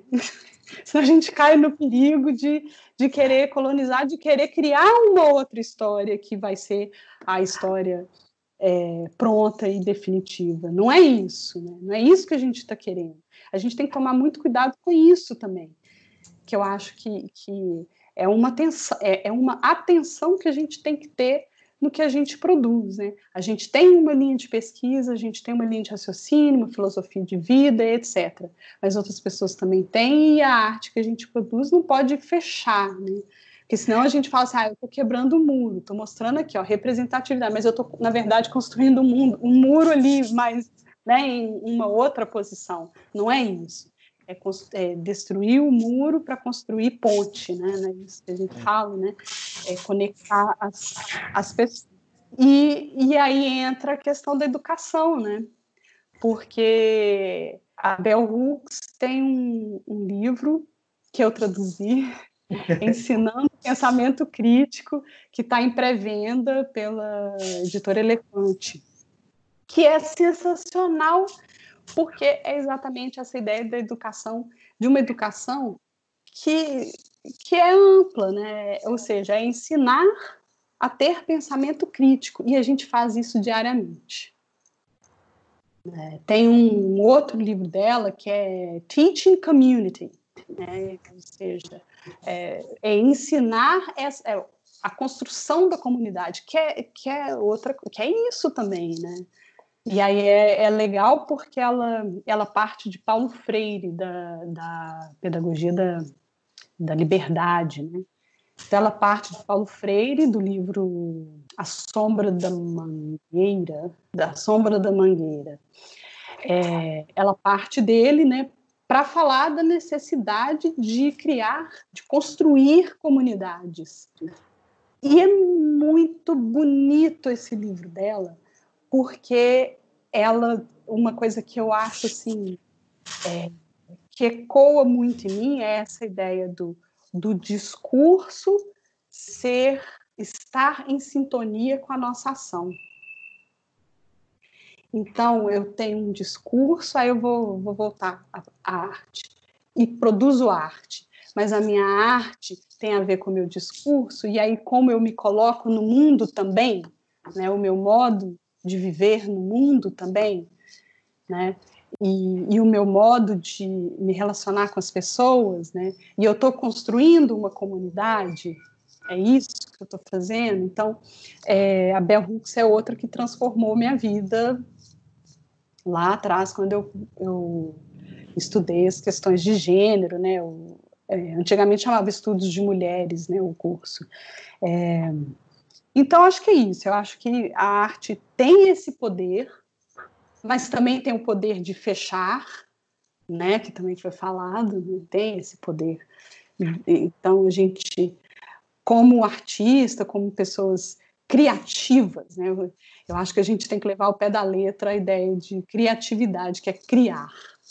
A gente tem a oportunidade de criar o novo, né? criar, criar caminhos novos, criar pontes, né? E isso tudo, com isso tudo, a gente vai vai quebrando esses muros, a gente cala os ruídos e, e consegue né, retornar a, ao silêncio, né, nessa ideia de a verdadeira história. Quem é que nós somos? Quem é esse povo? Quem é essa sociedade? O que que nós estamos construindo e o que que nós queremos construir? Acho que é isso. Bom, obrigado. Eu vou, como a gente já avançou um pouquinho uma hora, eu vou fazer aquelas duas questões em uma só. É, retomando um pouco essa questão que eu gostei muito é, de quando o Miguel falou da questão da fricção, né? E o quanto a fricção é, é, é uma característica desse, desse período aí, né, que a gente viveu da, da, das políticas públicas de educação, cultura, enfim, esse processo interrompido atualmente, quer dizer, em crise, enfim, tudo isso que a gente está vivendo no momento atual. É, e, e, puxando isso que você falou, é, do comentário que eu fiz num, numa, numa, num debate anterior, que era isso, assim, mas isso é também resultado de uma reclamação que eu ouvi de pessoas, assim, por exemplo, é uma mulher negra que é, vamos supor, pesquisadora de educação. E aí existe uma questão de que essa pessoa, essa mulher especificamente, sempre é chamada para falar sobre questões raciais. Então, um, gay é sempre chamado para falar sobre questões de gênero a partir do, né? Então, é que isso também vai criando determinados nichos assim, né? E eu acho que esse passo seguinte, que é que, que, que é cada um poder falar sobre o que quiser falar, né? E que é, é essa questão que eu não gosto, eu estou copiando isso de alguém que falou, que é dar voz, né? Porque também é uma, é uma posição colonizadora, você não tem que dar voz a ninguém, né? Cada um que, é. que tem que falar e que tem que é, né, ter o seu espaço. A gente e tem aí, que ficar calado e ouvir, né? É isso. Você não está dando a voz, você está ouvindo, né? E aí o que eu, eu, essa última questão que vai fazer uma fechamento, e aí eu já proponho ela, já que a gente já está em um, uma hora e, e, pouco, que, que vocês comentem sobre ela, mas já também fazendo considerações finais, é, e é fazendo essa ligação com o presente. E nesse sentido, eu queria começar com o Miguel, que é o que está é, à frente, né, e tem falado muito sobre essa questão das políticas públicas nesse momento de crise que a gente vive, é, é, talvez o mais grave, né, né, né é, em muitos anos, né, eu fico brincando que eu, eu é, que vivi a, a minha fase educacional, assim, né, nos 30 anos de, se é que a gente pode falar de estabilidade, mas de uma certa estabilidade, né, sem grandes arroubos, assim, né, sem nenhum golpe, é, é, como foi de 64 e tudo isso, e que esse momento parece que está ocorrendo um fechamento de ciclo, né? Acontece alguma coisa diferente aí que, que muita gente está falando sobre, mas ainda está em um processo de compreensão. E o Miguel ele tem falado muito sobre essa questão das políticas públicas, da importância do Estado, né? Nessa, nessa no campo das artes, da produção artística, da, enfim, e que vale também para a educação, obviamente.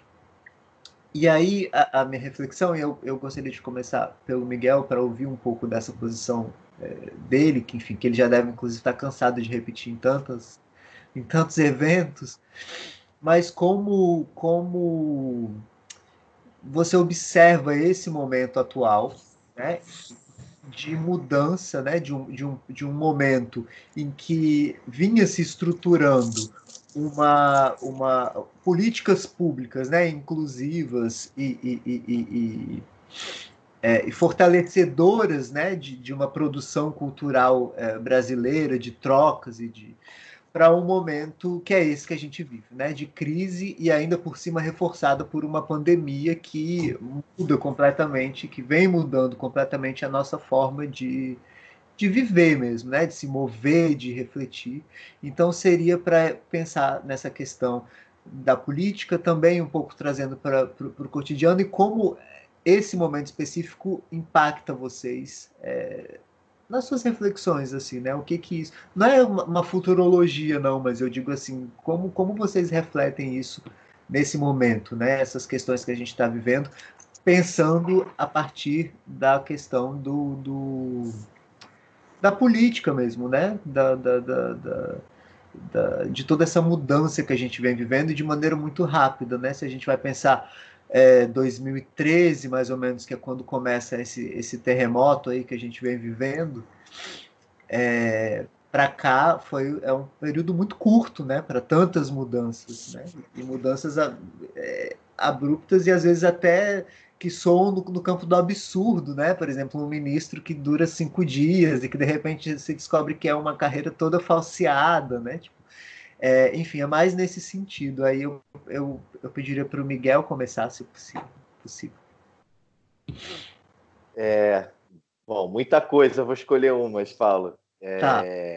Cara, foi assustador quando eu comecei a trabalhar com o Estado e reconhecer um papel decisivo no Estado para transformações das narrativas brasileiras, das práticas estéticas, das práticas é, artísticas, das bases epistemológicas e teóricas da universidade, porque o Estado, a princípio, eu sou formado com uma base teórica super ligada ao pós-estruturalismo, à desconstrução, etc o Estado é um problema, né? O Estado é sempre um espaço é, de autoritarismo, de dirigismo e de práticas fascistas, assim, na forma como se relaciona com o tecido social. Agora, foi tão cruel no Brasil o discurso do, da conciliação, do convívio harmonioso e da ideia de que as nossas próprias práticas sociais e a nossa forma de produzir trocas e espaços de diálogo constituiria um Brasil multicultural, etc. Isso foi tão perverso no século XX que a gente só conseguiu avançar nas transformações quando o Estado entrou produzindo as políticas públicas que proporcionavam essa fricção, né? E, os, e, é muito louco, porque a própria esquerda, historicamente, no campo das políticas culturais, ela tem uma tradição dirigista. Ela tem uma tradição de que vão, iluminados se reunirão, produzirão uma ideia de cultura e levarão para aqueles que não têm cultura é, à luz. Mesmo na esquerda, a tradição do século XX é isso, né? E a grande transformação ali, realmente Gilberto Gil e o grupo que ele montou ali inicialmente produziu um debate intelectual muito rico, foi a ideia de que o Estado tem que criar condições e criar estruturas, é, e estruturar e dar condições e oferecer repertório, que talvez tenha sido uma lacuna desse período, mas é, principalmente criar condições da estrutura para que as diversas manifestações artísticas, práticas estéticas possam é, emergir e acontecer no Brasil é, e transformar o Brasil numa partilha de narrativas mais plural, mais heterogênea. É um negócio que o Gil foi muito sacaneado na época do discurso de posse, que ele chamou de fazer um doim antropológico no Brasil, que era massagear e ativar energias que estavam represadas porque era tudo na cultura a partir de políticas de mercado, de centralidade cultural de algumas capitais, de questões socioeconômicas e de classes, etc. E isso começa a ativar a possibilidade de construir novos narradores, né? novos pontos de vista, é, é, é, de, de, observar a cultura brasileira, de pensar o contemporâneo brasileiro a partir de outras formações subjetivas, de outros mapas afetivos e tal.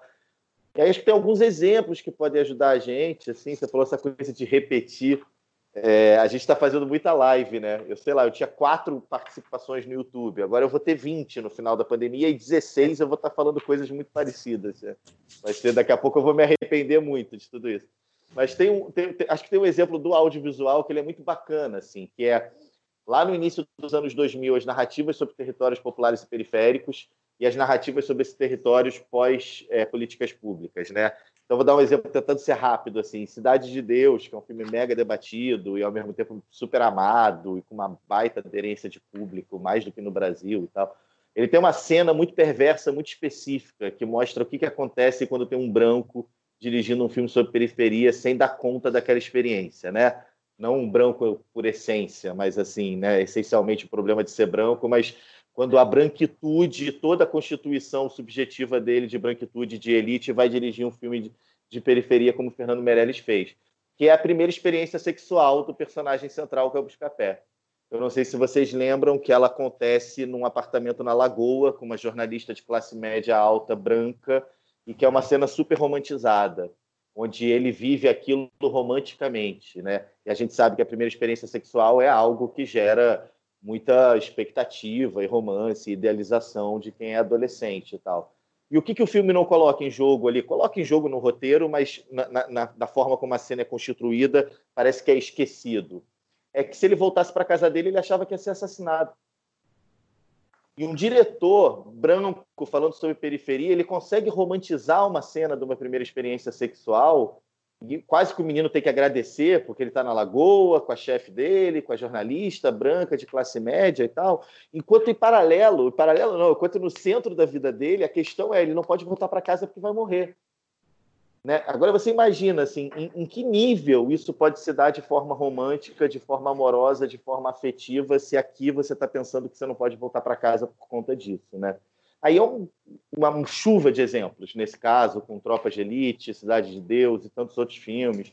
Né? Não que na época não tivesse filmes mais sensíveis e mais atentos, mas a predominância do discurso da necessidade de narrar os territórios populares periféricos brasileiros e ir fazendo isso de forma atropelada, sem escuta, sem sensibilidade, sem nada. Aí você corta para 10, 15 anos depois, quando as políticas públicas do audiovisual entram em ação, e vai assistir Branco Sai, Preto Fica, vai assistir um filme chamado Arábia, do Afonso Shoa, de Contagem, Minas Gerais, vai assistir o Temporada, um filme que tem a Grace Passou como atriz e também é da, de uma outra produtora de Contagem, Minas Gerais, que é Filmes de Plástico, vai ver Café com Canela, que é um filme do Recôncavo Baiano, é, e, vai, e, vai, ver como é que esses filmes começam a narrar as periferias, os territórios populares e periféricos brasileiros, não deixam de trazer questões constitutivas desses territórios, mas ao mesmo tempo conseguem produzir outras linhas de mapas afetivos, sensibilidades, narrativas dentro desses territórios que escapam ao modelo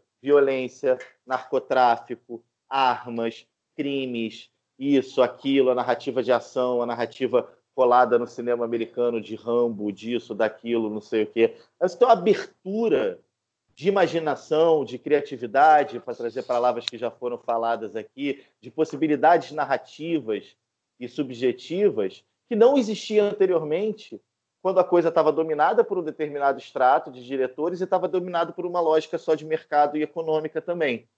Você não tinha as políticas públicas como fomentadoras desses muitos diretores e criadores que o Brasil pode ter. E aí cai num outro lugar que é muito perverso no Brasil e que vai de encontro com o que você falou sobre esse lugar de uma de um pesquisador gay ser chamado sempre para falar da questão gay, ou de uma pesquisadora negra ser sempre chamada para falar da questão do racismo, né, e de como é que a gente vai dar espaço além, né? Como é que a bancada do Roda Viva vai ter tantos entrevistadores negras e negros é, quando o entrevistado for um branco e não for o Silvio de Almeida, como aconteceu, né? A gente esse seria esse passo seguinte do que você falou, né?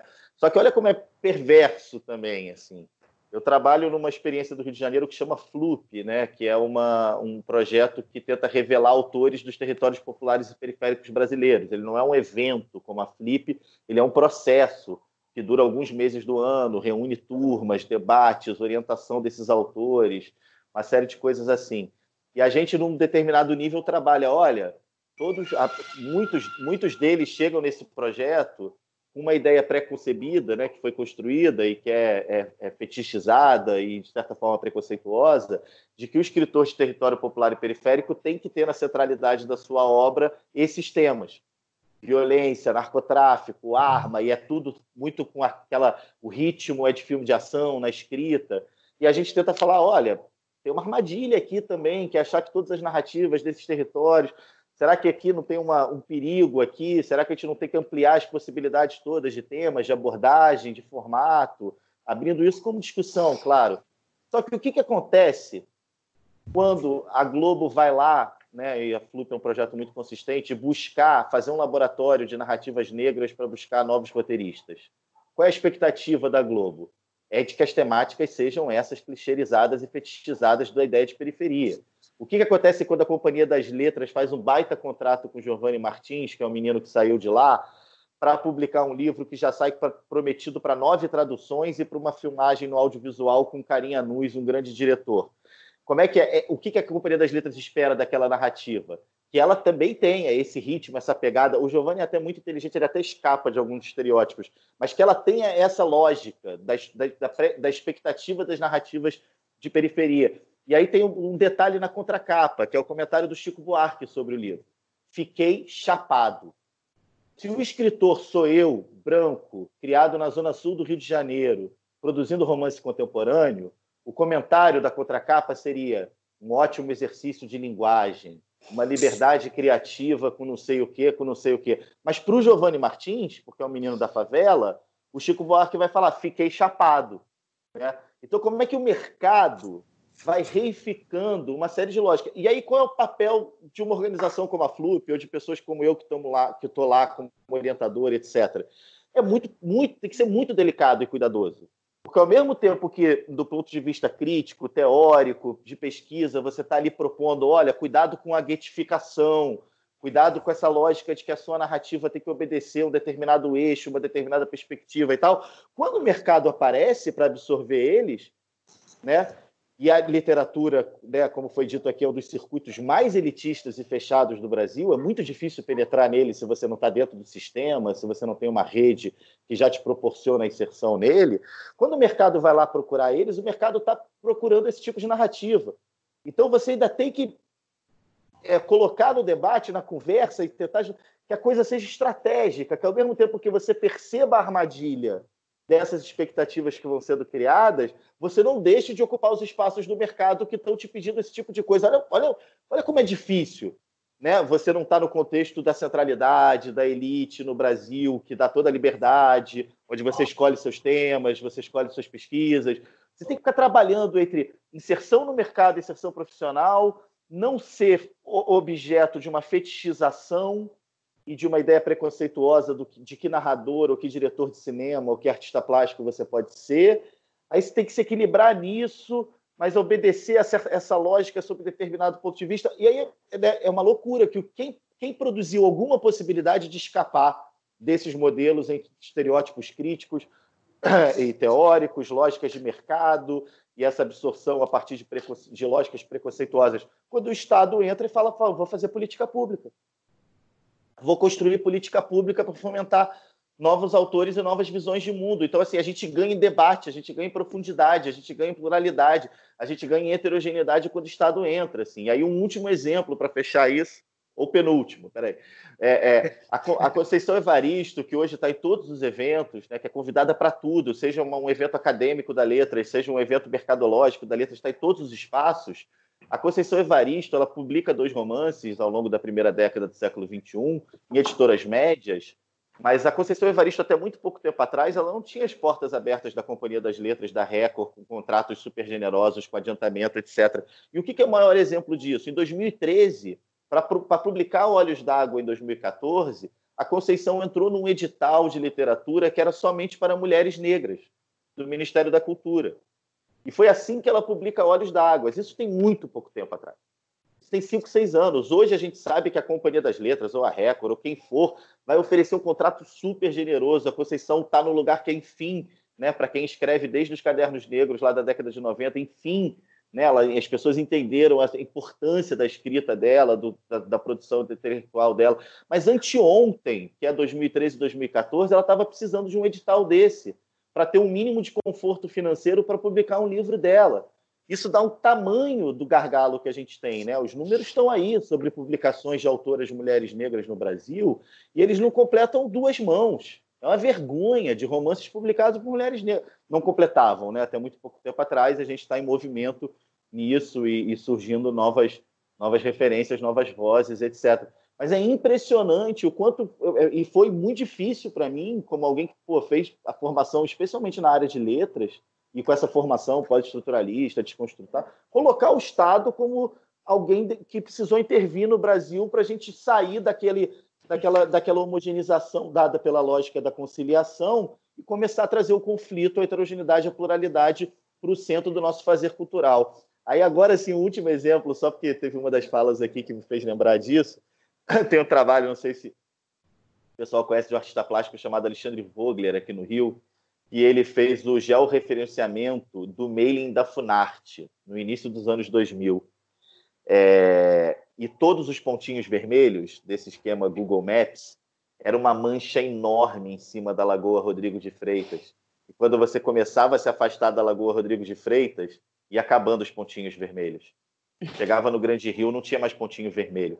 Então não é só que as políticas de cultura não eram feitas de forma democrática e descentralizada, é que até os convites para tomar o vinhozinho da vernissagem na abertura da exposição, para ir no lançamento do livro encontrar e fazer rede de poder e de ajuda um ao outro, até nessa hora, até na hora da divulgação, do mailing, uma autarquia brasileira, uma fundação das artes brasileiras, ela se concentrava, no caso do Rio de Janeiro, e óbvio, isso se reproduzia em outras capitais, onde o IPTU é o IPTU mais alto da cidade.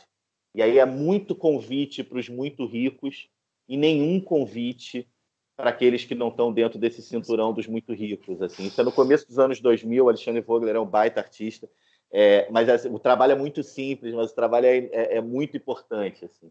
E aí hoje, se você olha políticas da Funarte, do Ministério da Cultura, nesse ciclo virtuoso de políticas culturais e educacionais que a gente viveu, você vai ver a ampliação total disso e a transformação disso. Ainda muito pequeno, mas assim já é muito significativa. Você olha para o audiovisual hoje brasileiro, vai ver esses filmes, você vai ver os novos autores que estão surgindo em projetos como a Flup e tanto outros que se multiplicam. Você vai ver artes cênicas brasileiras, você já vai ver uma ampliação que pelo menos coloca em disputa as imagens do Brasil contemporâneo e a reflexão sobre o Brasil contemporâneo.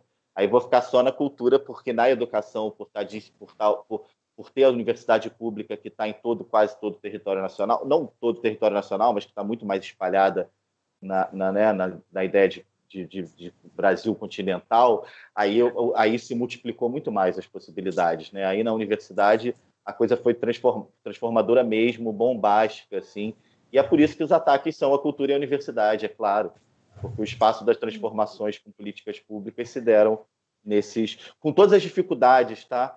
Sem também se ele fazer uma celebração gratuita, porque ainda nesses espaços né, é, é, é, as lógicas de concentração de poder, as lógicas de concentração de poder de gênero, racial, socioeconômica ainda estão presentes, ainda precisam ser enfrentadas, ainda geram uma quantidade sem fim de exclusão. Então, não é só um lugar celebratório das políticas públicas, mas é mostrar como no Brasil, né, nesse, nesse país que se definiu como conciliador durante muito tempo, teve que ter uma intervenção mais efetiva de política pública para que a coisa pudesse acontecer aí o que a gente está chamando de fricção e gerar essa produção contemporânea que traz os temas políticos de forma mais incisiva, gera mais curto-circuito, mais tensão, mais conflito, e isso é positivo, né? Isso é importantíssimo, isso é de enorme relevância.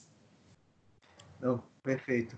E é, falando sobre essa questão da, da, da puxando um pouco para a educação, né, que é minha minha praia, assim, digamos, é, é muito impressionante porque existe essa, essa fragmentação, inclusive, que se reflete é, na produção, né? Do, no que, que, é produzido. Eu, por exemplo, que tenho esse projeto de História da Ditadura, que tem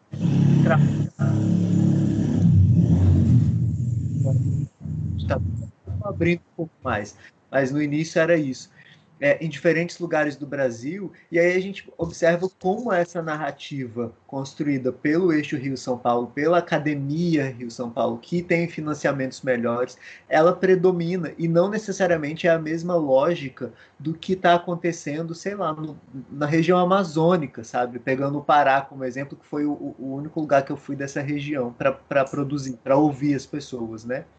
Então, é, essa lógica da luta armada, guerrilha urbana, não sei o quê, que é muito criticável até para se aplicar aqui, quando você vai para um Pará, por exemplo, isso não faz o menor sentido, porque para eles a questão é os planos desenvolvimentistas, as grandes obras e como isso é, é, é no, falando da ditadura especificamente, mas lógico, a gente podia ficar aqui horas falando sobre, sobre esse tema, que a questão é, dos projetos desenvolvimentistas, ela é muito mais impactante nesse período da ditadura do que essa experiência que parece que, que é generalizada, né, no caso do, da, da, ditadura militar, da luta armada, né, disso que ficou sendo ficaram sendo reconhecidos como os emblemas da ditadura e que acabam não fazendo sentido para a maior parte da população brasileira, que não fazia a menor ideia do que aquilo do que, é, de que aquilo estava acontecendo, né?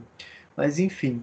É... Mas a mínima ideia que o embaixador americano foi sequestrado, né? Até os pontos mitificados da luta armada para o conjunto mais amplo da população brasileira não dizem respeito a quase nada. É até importante que comece a dizer que a gente trabalhe, mas mostra essa desigualdade absurda de análises e reflexões sobre o Brasil, né? Exatamente. E em cada lugar que eu vou passando, eu vou vendo que a experiência é outra. Por exemplo, no Rio Grande do Sul, por exemplo, a questão é são as fronteiras, né? É uma outra lógica que funciona ali. Né? Enfim. É... Ana, você. Eu. então vamos lá. Ana, não. Por onde? Porque também é difícil fazer ainda. Normal, porque né, assim, a gente mudar, mudar o padrão é difícil, né? Desconstruir, né? Uma coisa que a gente construiu, que tá ali, ó. A gente conheceu desse jeito, né? É... Pô, é realmente é muita coisa, né, para falar. é difícil. Deixa eu ver por onde que eu vou começar aqui. É... Eu, eu, enquanto o Miguel estava falando, eu fiquei pensando, né, é, em como que o mercado é responsável por institucionalizar os preconceitos, né? Porque no final das contas você é, entre aspas, obrigado a produzir algo dentro de um padrão. Né? É, eu acho que eu vou começar por aí. E, e eu acho que, e aí pensando nesse momento em que nós estamos vivendo de pandemônio, pandemia, é, o que que, o que que isso, o que que a gente pode pensar, né, com isso? É, uma coisa que, que eu tenho é, refletido e recentemente ouvi outras pessoas falando sobre isso, achei legal né, é, validar essa minha sensação, é de que o mundo onde vivemos é criado por nós, né? Existe a Terra e existe o mundo. O mundo é social, né? O mundo nós criamos a partir das nossas conexões, né? Então, eu acho que esse, esse momento que a gente está vivendo é um momento muito propício para a gente pensar é, como que a gente honra isso tudo, né? É, tem, tem se falado muito na questão da natureza, né, que a natureza agora tá, né, falaram do, da, da enseada de Botafogo com a água Clara, nem fui lá para ver, tô doida para ir, mas não tenho coragem ainda, né? E por aí vai, né? Viena e não me lembro de todos os, os exemplos. É, e o que? E nós? Como? Ah, eu acho que seu microfone está. Não, a própria China, né? Que, Sim. que tem muitos relatos.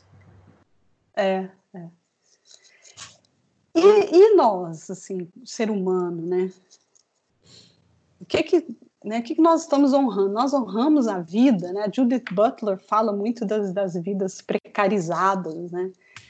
Eu acho que é, tá. E o que que nós estamos Nós estamos precarizando. Nós temos um histórico de precarização da vida, né? Com todas essas práticas, né? A prática de mercado, né? Essas práticas segregacionistas, né? É, então, acho que esse momento escancarou para gente. Eu acho que é, a humanidade está saindo do armário. Como, né? Quem que é o mal dessa história? Quem que é o vilão dessa história? É o Covid? Quer dizer, é o corona, né? Porque o vírus é o corona, né? É o corona. Não é o corona o vilão. O vírus, o vírus está aí na natureza. Mas quem que não sabe? Quem que não sabe lidar com, com todo esse processo, né? Quem que não sabe viver numa sociedade? Quem que não sabe viver em comunidade, né? Então, é, eu acho que esse é um, um, ponto de vista muito bom, assim, é uma questão muito boa para a gente pensar, né? E, e como que a gente pode também repensar né? Não só as histórias, mas como que a gente lida com o tempo.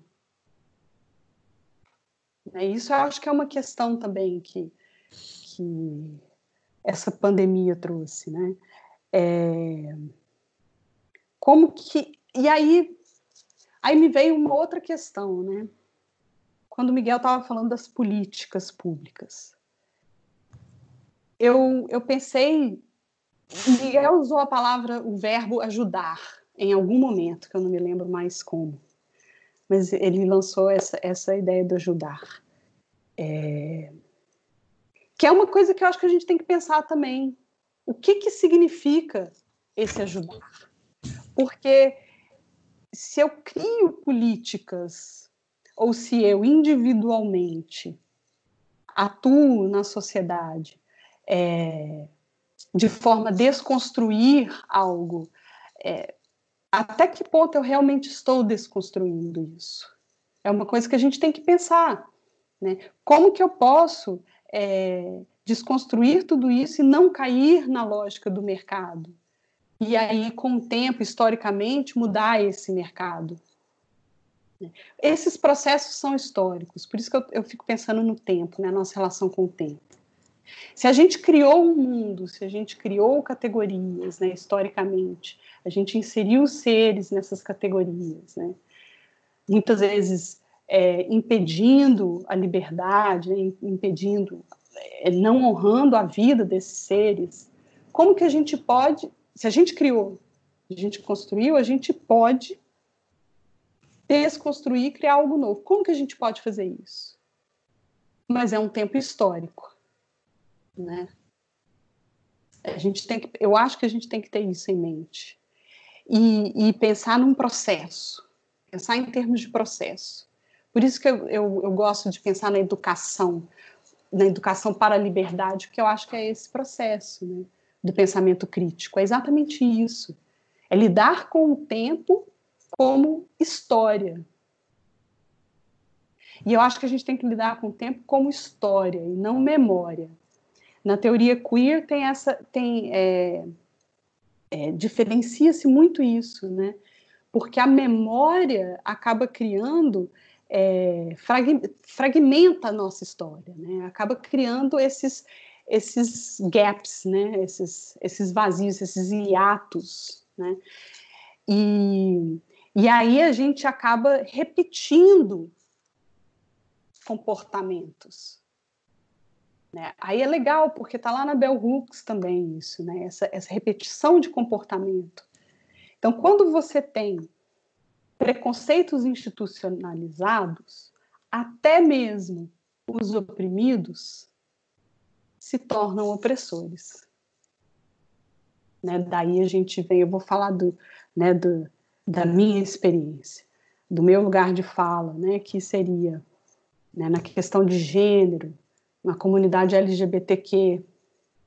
Então você vê pessoas da própria desse, desse grupo, dessa identidade, né, como que a gente quiser chamar isso, que repetem comportamentos. Né?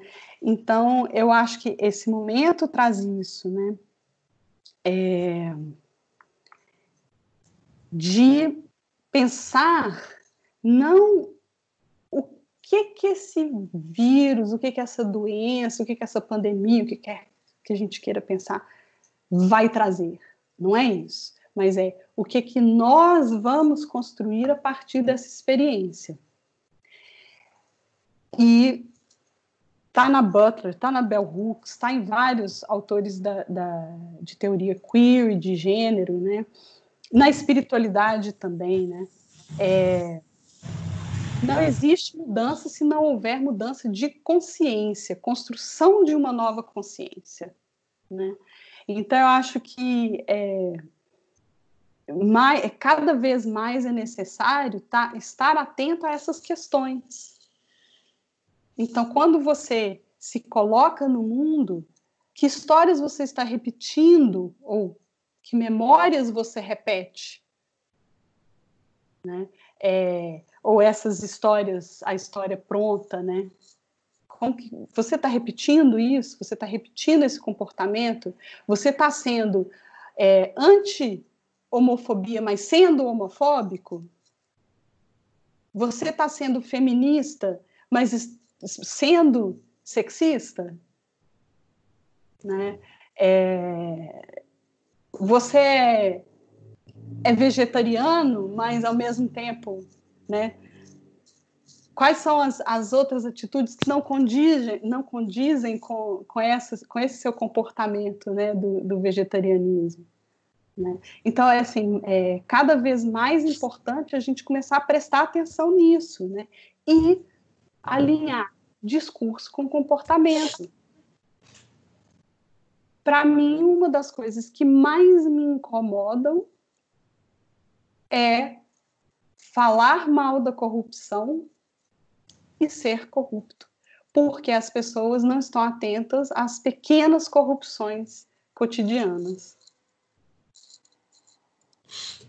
Então, como você pode esperar um Brasil novo, uma sociedade nova, né, se você mesmo se coloca no mundo com comportamentos que são contrários ao seu discurso, né?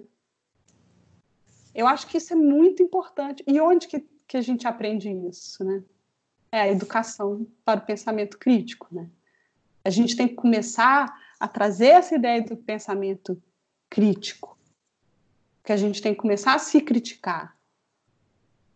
E como que a gente está tra é, tratando o outro, né, nessa coisa toda, né?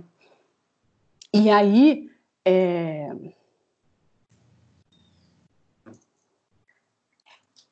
eu acho que é isso. É... Eu gosto sempre de pensar. Eu, eu sou uma pessoa que jamais perderei a esperança, como dizem, né? Eu acho que sim, é que não é nenhum caso de, de esperança, é um caso de acreditar nisso tudo que eu falei, né? Na possibilidade de construir, reconstruir, desconstruir, repensar, né? É, é todo esse ciclo. Então, eu acho que é possível, mas a gente tem que manter esse diálogo, a gente tem que se manter aberto, a gente tem que olhar para em outros, outros espaços, né? A gente tem que sair do conforto, do nosso conforto. É... E é por aí, né? Um... Ah, eu, eu queria, eu vou fazer um último comentário que, né, que eu acho que tem a ver com toda essa coisa do da institucionalização dos preconceitos pelo Estado e a morte pelo Estado. Né? É, a gente, cada um de nós, né, nós criamos medos, né? Nós criamos os medos. É, essas coisas elas não existem por si só, né? É, eu lembro de ter presenciado, é, sabe, assim, quando a gente tem criança pequena, é, você está numa festa, às vezes a criança começa a ficar com sono, você coloca a criança num canto, né, para dormir. E muitas vezes essa criança está ali sozinha, ela está dormindo, você está de olho, a criança acorda, tudo normal, né, e volta à brincadeira. Eu me lembro de ver né, um, a mãe colocar um, uma criança pequena para dormir num quarto, fechou a porta, e aí a avó falou assim: Mas e quando ele acordar? Ele tá sozinho, ele vai ficar com medo. claro que ele não vai ficar com medo, ele vai ouvir o barulho, vai sair e, e vai encontrar todo mundo. E a, ocorreu de a criança acordar, sair do quarto, claro, né? Abre a porta, sai do quarto, aí olhou assim, aí veio a avó correndo. Você tá com medo, você tá com medo, você tava sozinho, você tá com medo. Aí a criança começou a chorar. Né?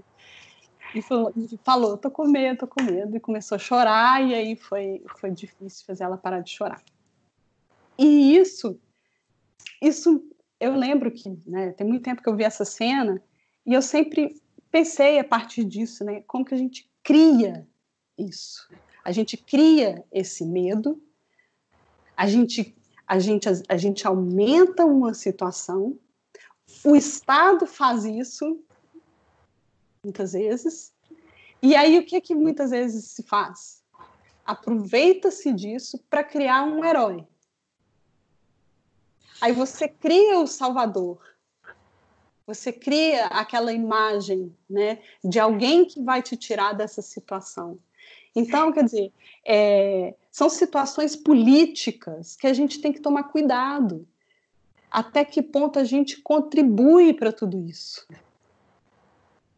Até que ponto a gente contribui para a precarização da vida? A gente contribui não honrando vidas para depois vir uma ajuda. Né? É, então, a gente, até que ponto a gente está realmente contribuindo para a união, quebrando muros, ou até que ponto a gente está colonizando mais além? Né?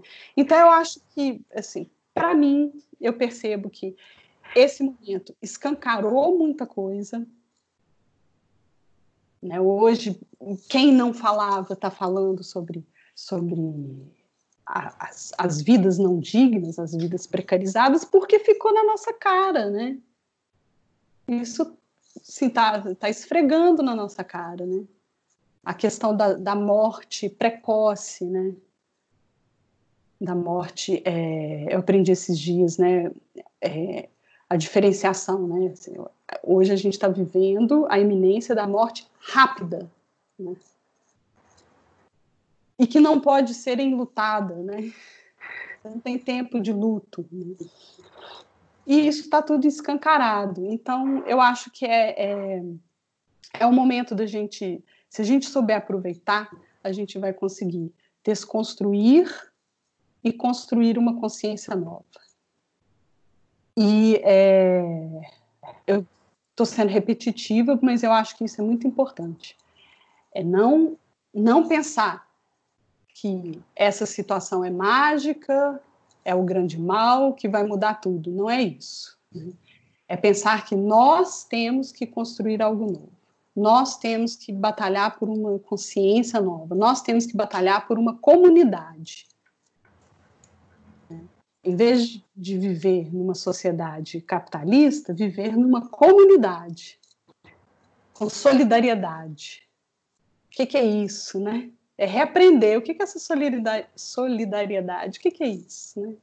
Acho que a gente tem que aprender isso. Não é só ajudar, né? A solidariedade. Não é só ser o bom samaritano. Né? É, vai muito além disso vai até sustentar tudo isso.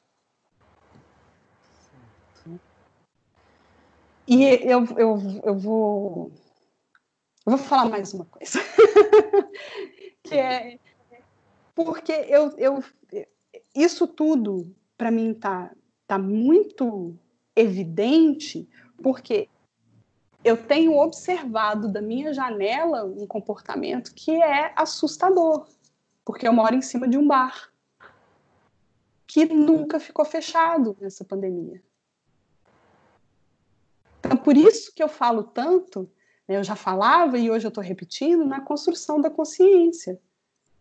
Porque aglomeração aqui é normal. E a consciência é de que o culpado é o outro. Eu não tenho nada com isso. Então, se até um cara falar, não, mas eu sou forte, eu não, é, se eu pegar vai ser uma gripezinha. Mas e o outro? Né? Então não adianta a gente querer pensar que vai tudo mudar se a consciência continuar de uma sociedade capitalista, consumista, favorável ao mercado, né?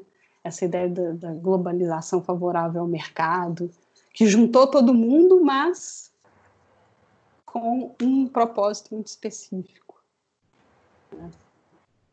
Então, acho que é isso. Ótimo. Eu queria falar mais. queria conversar mais sobre isso, que eu acho que é tanta coisa né, que, a gente, que a gente tem para pensar, para falar, para refletir, para fazer, para construir, desconstruir. Antes de passar para o Trap Level, eu queria fazer um comentário rápido, que é, eu adorei essa coisa da fricção, agora eu vou ficar com isso na cabeça. É, é, e que se vai, se isso vai servir para alguma coisa, e eu acho que vai servir de algum modo essa crise toda que a gente está vivendo, e não só com do, do, da pandemia, é isso que o, o, o, o Miguel está falando, falou já, enfim, e eu achei maravilhoso esse encontro com ele, assim, espero que perdure, que é essa questão da, da exposição das fraturas, né, tipo, que foram escondidos durante muitos anos da nossa história, é, falando sobretudo do século XX, né, que é a minha praia, que é, que é a narrativa da conciliação, né, da democracia racial, né, de uma sociedade pacífica e, e, e que sempre resolve as questões de maneira conciliadora e tal.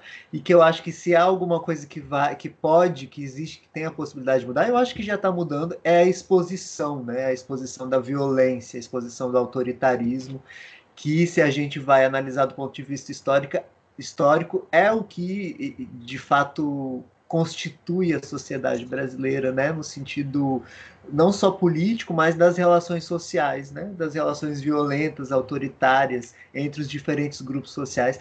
E, e, enfim, eu acho que se existe algum benefício, né, e eu acho que isso é um benefício, é expor isso, né. E aí nesse sentido, passando para o Trap Leve, para nossa última é, fala antes do, do, fechamento, é que o trabalho do Traplev, que eu gosto demais, assim, do, do, embora eu não seja crítico de arte, não entenda disso do ponto de vista estético e tudo, mas me, me mobiliza de alguma forma, que é esse trabalho com as palavras, né? É, de brincar com as palavras e de, de certa forma, ser até mesmo é, é, é, é agressivo, no sentido de, de, de, de é, colocar esses jogos de palavras, né? Porque eu acho que o texto está muito presente no trabalho do Traplev, de provocar. Talvez não é na questão de ser agressivo, é de provocar reflexões assim, né? Quando sempre que alguém chega aqui em casa e vê o o, a, o, o que eu tenho aqui, o, o, adesivo que eu tenho dele aqui, que é escândalos por toda parte, mas não escrito da maneira tradicional. Então todo mundo para ali, fica, né, tipo, causa assim um impacto e uma, uma provocação e uma reflexão. Enfim, Trapleve, desculpa ter, mas pode, pode falar, Ana. Quer falar Posso acrescentar? Eu quero acrescentar, porque aí para ele de repente responder isso também, porque eu acho que tem a ver com o que você está falando. Porque você é, você está falando da, dessa fricção, né, da exposição, e uma coisa que, que eu acho extremamente importante é, é isso, é expor, né, expor as reconhecer né, essas feridas, né, essas, essas as entranhas mesmo, né? A gente tem que expor isso, falar, usar palavras, né? dar nome, né? E isso é muito importante, por exemplo, no movimento feminista, né? Então, quando quando a gente fala em violência doméstica, quando a gente fala em estupro, quando a gente usa a palavra estupro e não usa eufemismo, né? Por exemplo, é um, né, um, uma situação. A gente consegue caminhar para um, uma solução, para ver uma mudança né, de consciência. Né? Então, é, eu, se, eu sempre falo muito isso: use as palavras, não use eufemismo, né? use as palavras, diga realmente o que está acontecendo. E use as palavras, né? É, é, é, é tanta possibilidade. Então, quando você está falando do trabalho do, Traplev, eu estava pensando nisso, né? Será que é isso que ele faz, né? De, de provocar nesse sentido, de, eu, de realmente utilizar aquilo que, que nomeia, né? Ou seja, expor, né? Expor uma ferida. Aí eu fiquei pensando nisso. Vai te Traplev, sua vez. Massa, nossa. Eu até me respirar aqui. É, eu tinha, tinha pensado que estava pensando, peraí, deixa eu ver. Deixa eu botar aqui a tela. Vou compartilhar umas telas aqui enquanto falo, mas deixa eu só iniciar o fio aqui para não ficar muito perdido, né? Porque começo a falar e fico meio perdido. Mas é pensando o contexto histórico brasileiro, brasileiro, relacionando as nossas práticas assim, né, de estudo, de crítica, de linguagem, é, eu, eu, digo que foi muito bom é, é, voltar para a história do Brasil e ver realmente como as coisas se sucederam. Porque, assim, é, quando aconteceu 2016, eu fiquei muito desnorteado E aí, a partir dali, eu, eu fui é, é, com vontade para ver, não, o que, que aconteceu na história do Brasil para estar tá acontecendo isso agora, né? Esse foi meu impulso, assim. E aí, nisso que eu fui é, redescobrir é, o Anísio, Paulo Freire e todo o contexto histórico, político, social é, do Brasil. E, e, a gente vê, então, e, a, e, uma das perguntas e das questões que eu coloco ali no, nesse trabalho do Anísio é que, assim, um país, então, né, que, um país que, que, que você é, é, não, tem, não dá reparação histórica há três, quatro séculos praticamente de, de, de escravizando né, africanos no Brasil, você, o, o, país nunca, nunca fez essa reparação histórica, né? Eles, inclusive, queimaram os papéis históricos ali para, né, no hino tá lá essa coisa. Então, assim, você tem o histórico do Brasil é, sem reparação histórica de quatro séculos de escravidão, é, foram 21 anos de, de, de, de, ditadura mesmo, e depois com um processo sem punir nenhum dos crimes de lesa humanidade. E, e, e aí, enfim, eu acho que esses dois é, campos são suficientes para a gente pensar que Brasil é esse que se transformou e que a gente vive, né? Então, é, isso para mim é, é, muito importante pontuar, porque é, não, você não, não tem como fazer uma, uma, uma ideia de futuro sem você resolver esses problemas, eu acho, assim, sabe? Você não tem mais como pensar um Brasil democrático sem falar em reparação histórica. São quatro séculos, né, é, de, de escravização. São, foram 21 anos sob, sob ditadura e crimes de lesa humanidade que na América Latina é o único país que não puniu os, os, os caras.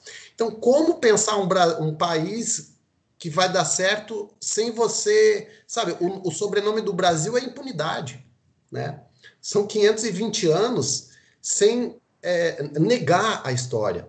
Então, eu acho que o que está acontecendo, às vezes eu fico pensando assim, pá, é, a, a, a, acompanhando o processo de alfabetização do Brasil nos anos 60, que foi a ideia do Paulo Freire, né, quando, quando, ele, quando ele entrou para o governo, pro, governo do Jango, ele, ele, ele ia começar, eles iam começar a implantar no Brasil inteiro o Plano Nacional de Alfabetização, que era alfabetizar adultos em, em tempo recorde. Ia ser assim, né, o número de analfabetos, e analfabeto não votava. Né? Então, o número de analfabetos no Brasil naquela época era muito grande. Então, é uma chave que eu, que eu tento pensar como, como uma tese, mas também não tem como a gente pensar, ah, não, se, se, o, se, o, se o Paulo Freire tivesse, se o Paulo Freire e o Jango tivessem implantado o Plano Nacional de, de Alfabetização por cinco anos, que fosse, porque eles não conseguiram implantar por dois anos, né? Então, assim, será que seria diferente? Não tem como a gente pensar isso, né? O que tem que, o que a gente pode é, fazer nesse sentido, e que eu acho que eu uso essa chave ainda para um contexto pré, pós, é, em pandemia, que é trabalhar na, na, no, na chave da conscientização crítica, né? Que eu acho que essa é, sabe, quando eu vejo ali a, o, o, o manu, a, o, as revi, os, os livros de alfabetização da época dos anos 60, é muito, é muito chocante o nível de conscientização crítica básica, né? Você tem a lição 1 com é, povo, a luta do povo, sabe? A palavra luta do povo, povo, sabe? Então é uma, é uma espécie de chave que eu acho que, que, foi, que foi ali nos anos 70, 60, que eles mudaram a chave do aprendizado e falaram, não, agora eu, eu, é, o professor sabe mais que você, né? Tem essa história de quem vem do interior sabia menos que quem estava na cidade. Então, ali que eu acho que mudou essa grande chave que é da educação. Se a gente vai, a gente nunca vai saber se tivesse três anos, é, dois anos que fosse de aplicação da alfabetização, não, não, não, saberíamos como é o Brasil. A gente tem o Brasil como é hoje. Você pergunta ali na, nessa questão de como a gente pensa essa, essa essa, ignorância que vive hoje o país, né? De as pessoas é, simplesmente realmente acreditarem que a, que a Terra é plana. Tipo assim, uma coisa meio, né, que é, é difícil é, a gente acreditar que as pessoas acreditam nisso. Então, é, é, olhando assim o contexto, eu estou tentando aqui fazer um paralelo entre o, a história do Brasil e a nossa atuação na linguagem, na crítica, que eu acho que a, a grande chave ainda para mim é, é, essa é trabalhar sobre a questão da conscientização crítica e eu acho que trazer a história nesse sentido para mim tem sido uma base reconfortante, reconfortante porque coisas é, prejudiciais que aconteceram, elas estão inscritas ali na história para a gente, enfim, né, básico, clichê, aprender com aquilo. Mas eu acho que, que, que, tem, por exemplo, agora eu vou compartilhar aqui a tela, que uma das, das imagens que mais é, é, me chocou, eu tenho que compartilhar e diminuir a tela aqui, porque antes que eu tinha feito isso.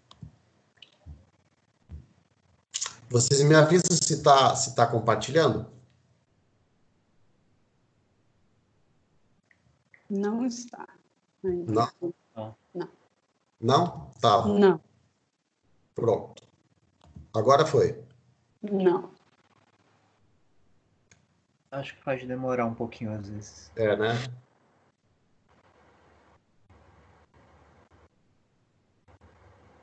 Eu, eu pedi para compartilhar. Compartilhou? Ainda não. não. Quando aparecer, eu vou falar. Ah, eu acho que eu. Tá, compartilhar tela. Tá, agora foi. Pronto, agora eu minimizo aqui.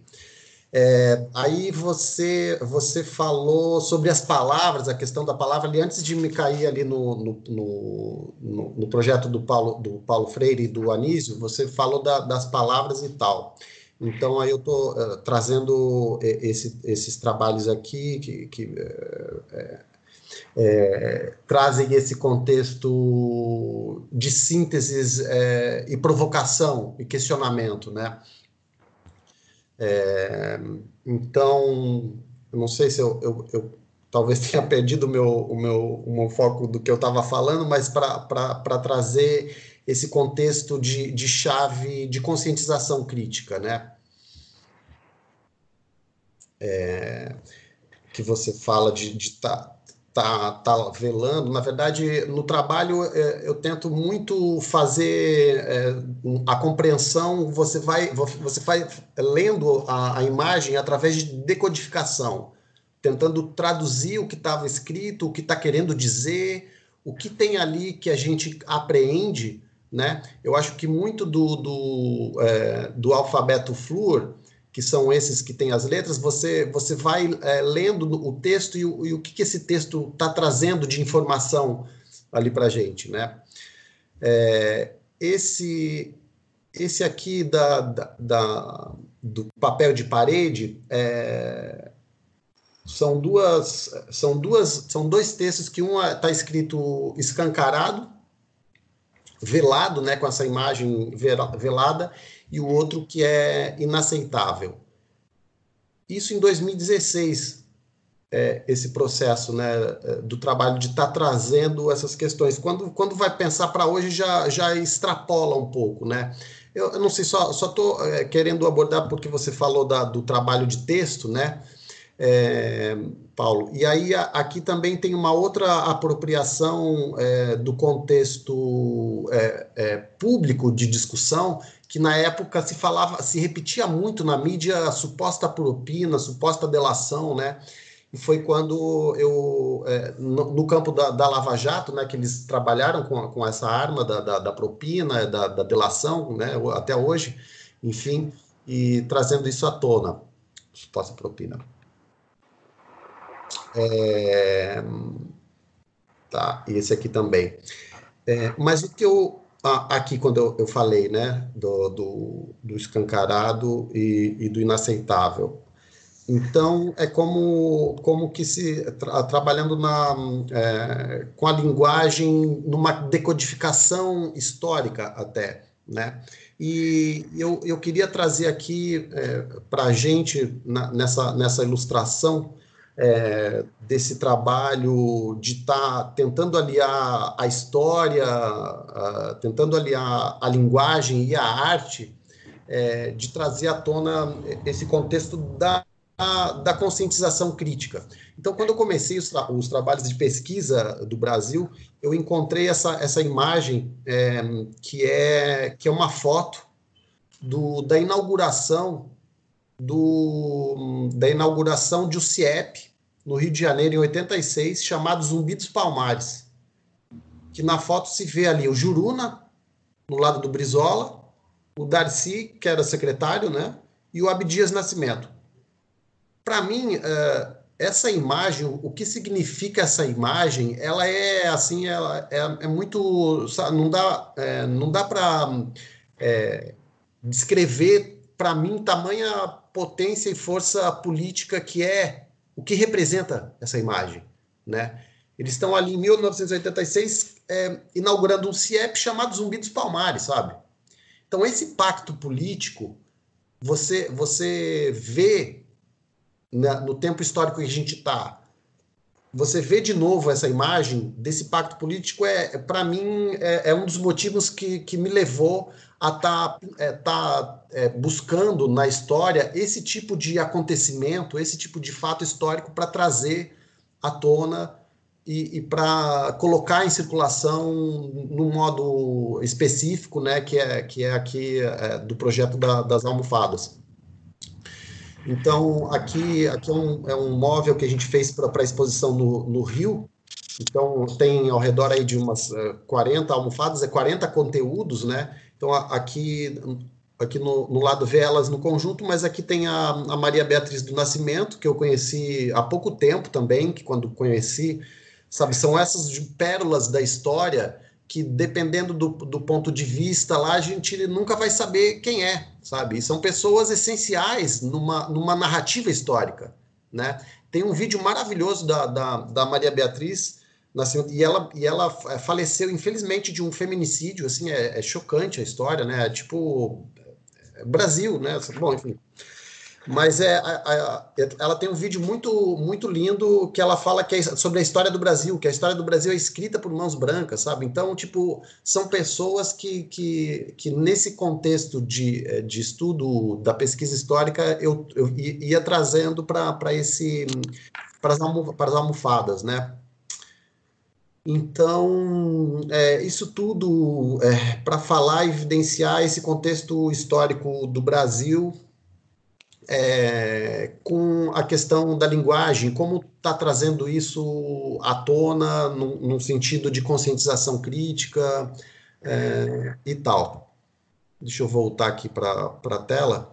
E aí eu acho que eu acho que é mais ou menos isso, Paulo. Talvez possa querer dar puxar alguma uma, uma, uma vírgula aí, mas eu acho que o que eu queria tentar fazer nesse sentido era, era esse eixo, sabe, da, da conscientização crítica como um ponto ainda a se explorar, a continuar se explorando, porque é uma parada que é, que é para ultrapassar as gerações. Né? Eu acho que esse pensamento, história, estudo e crítica que a gente está é, tentando trabalhar, ela precisa é, ultrapassar gerações. Né? Eu acho que o nosso desafio é justamente esse, assim, porque eu acho que são de 50 e 50 anos, as coisas estão vindo à tona de novo e a gente não sabe como vai ser daqui 50 anos, né?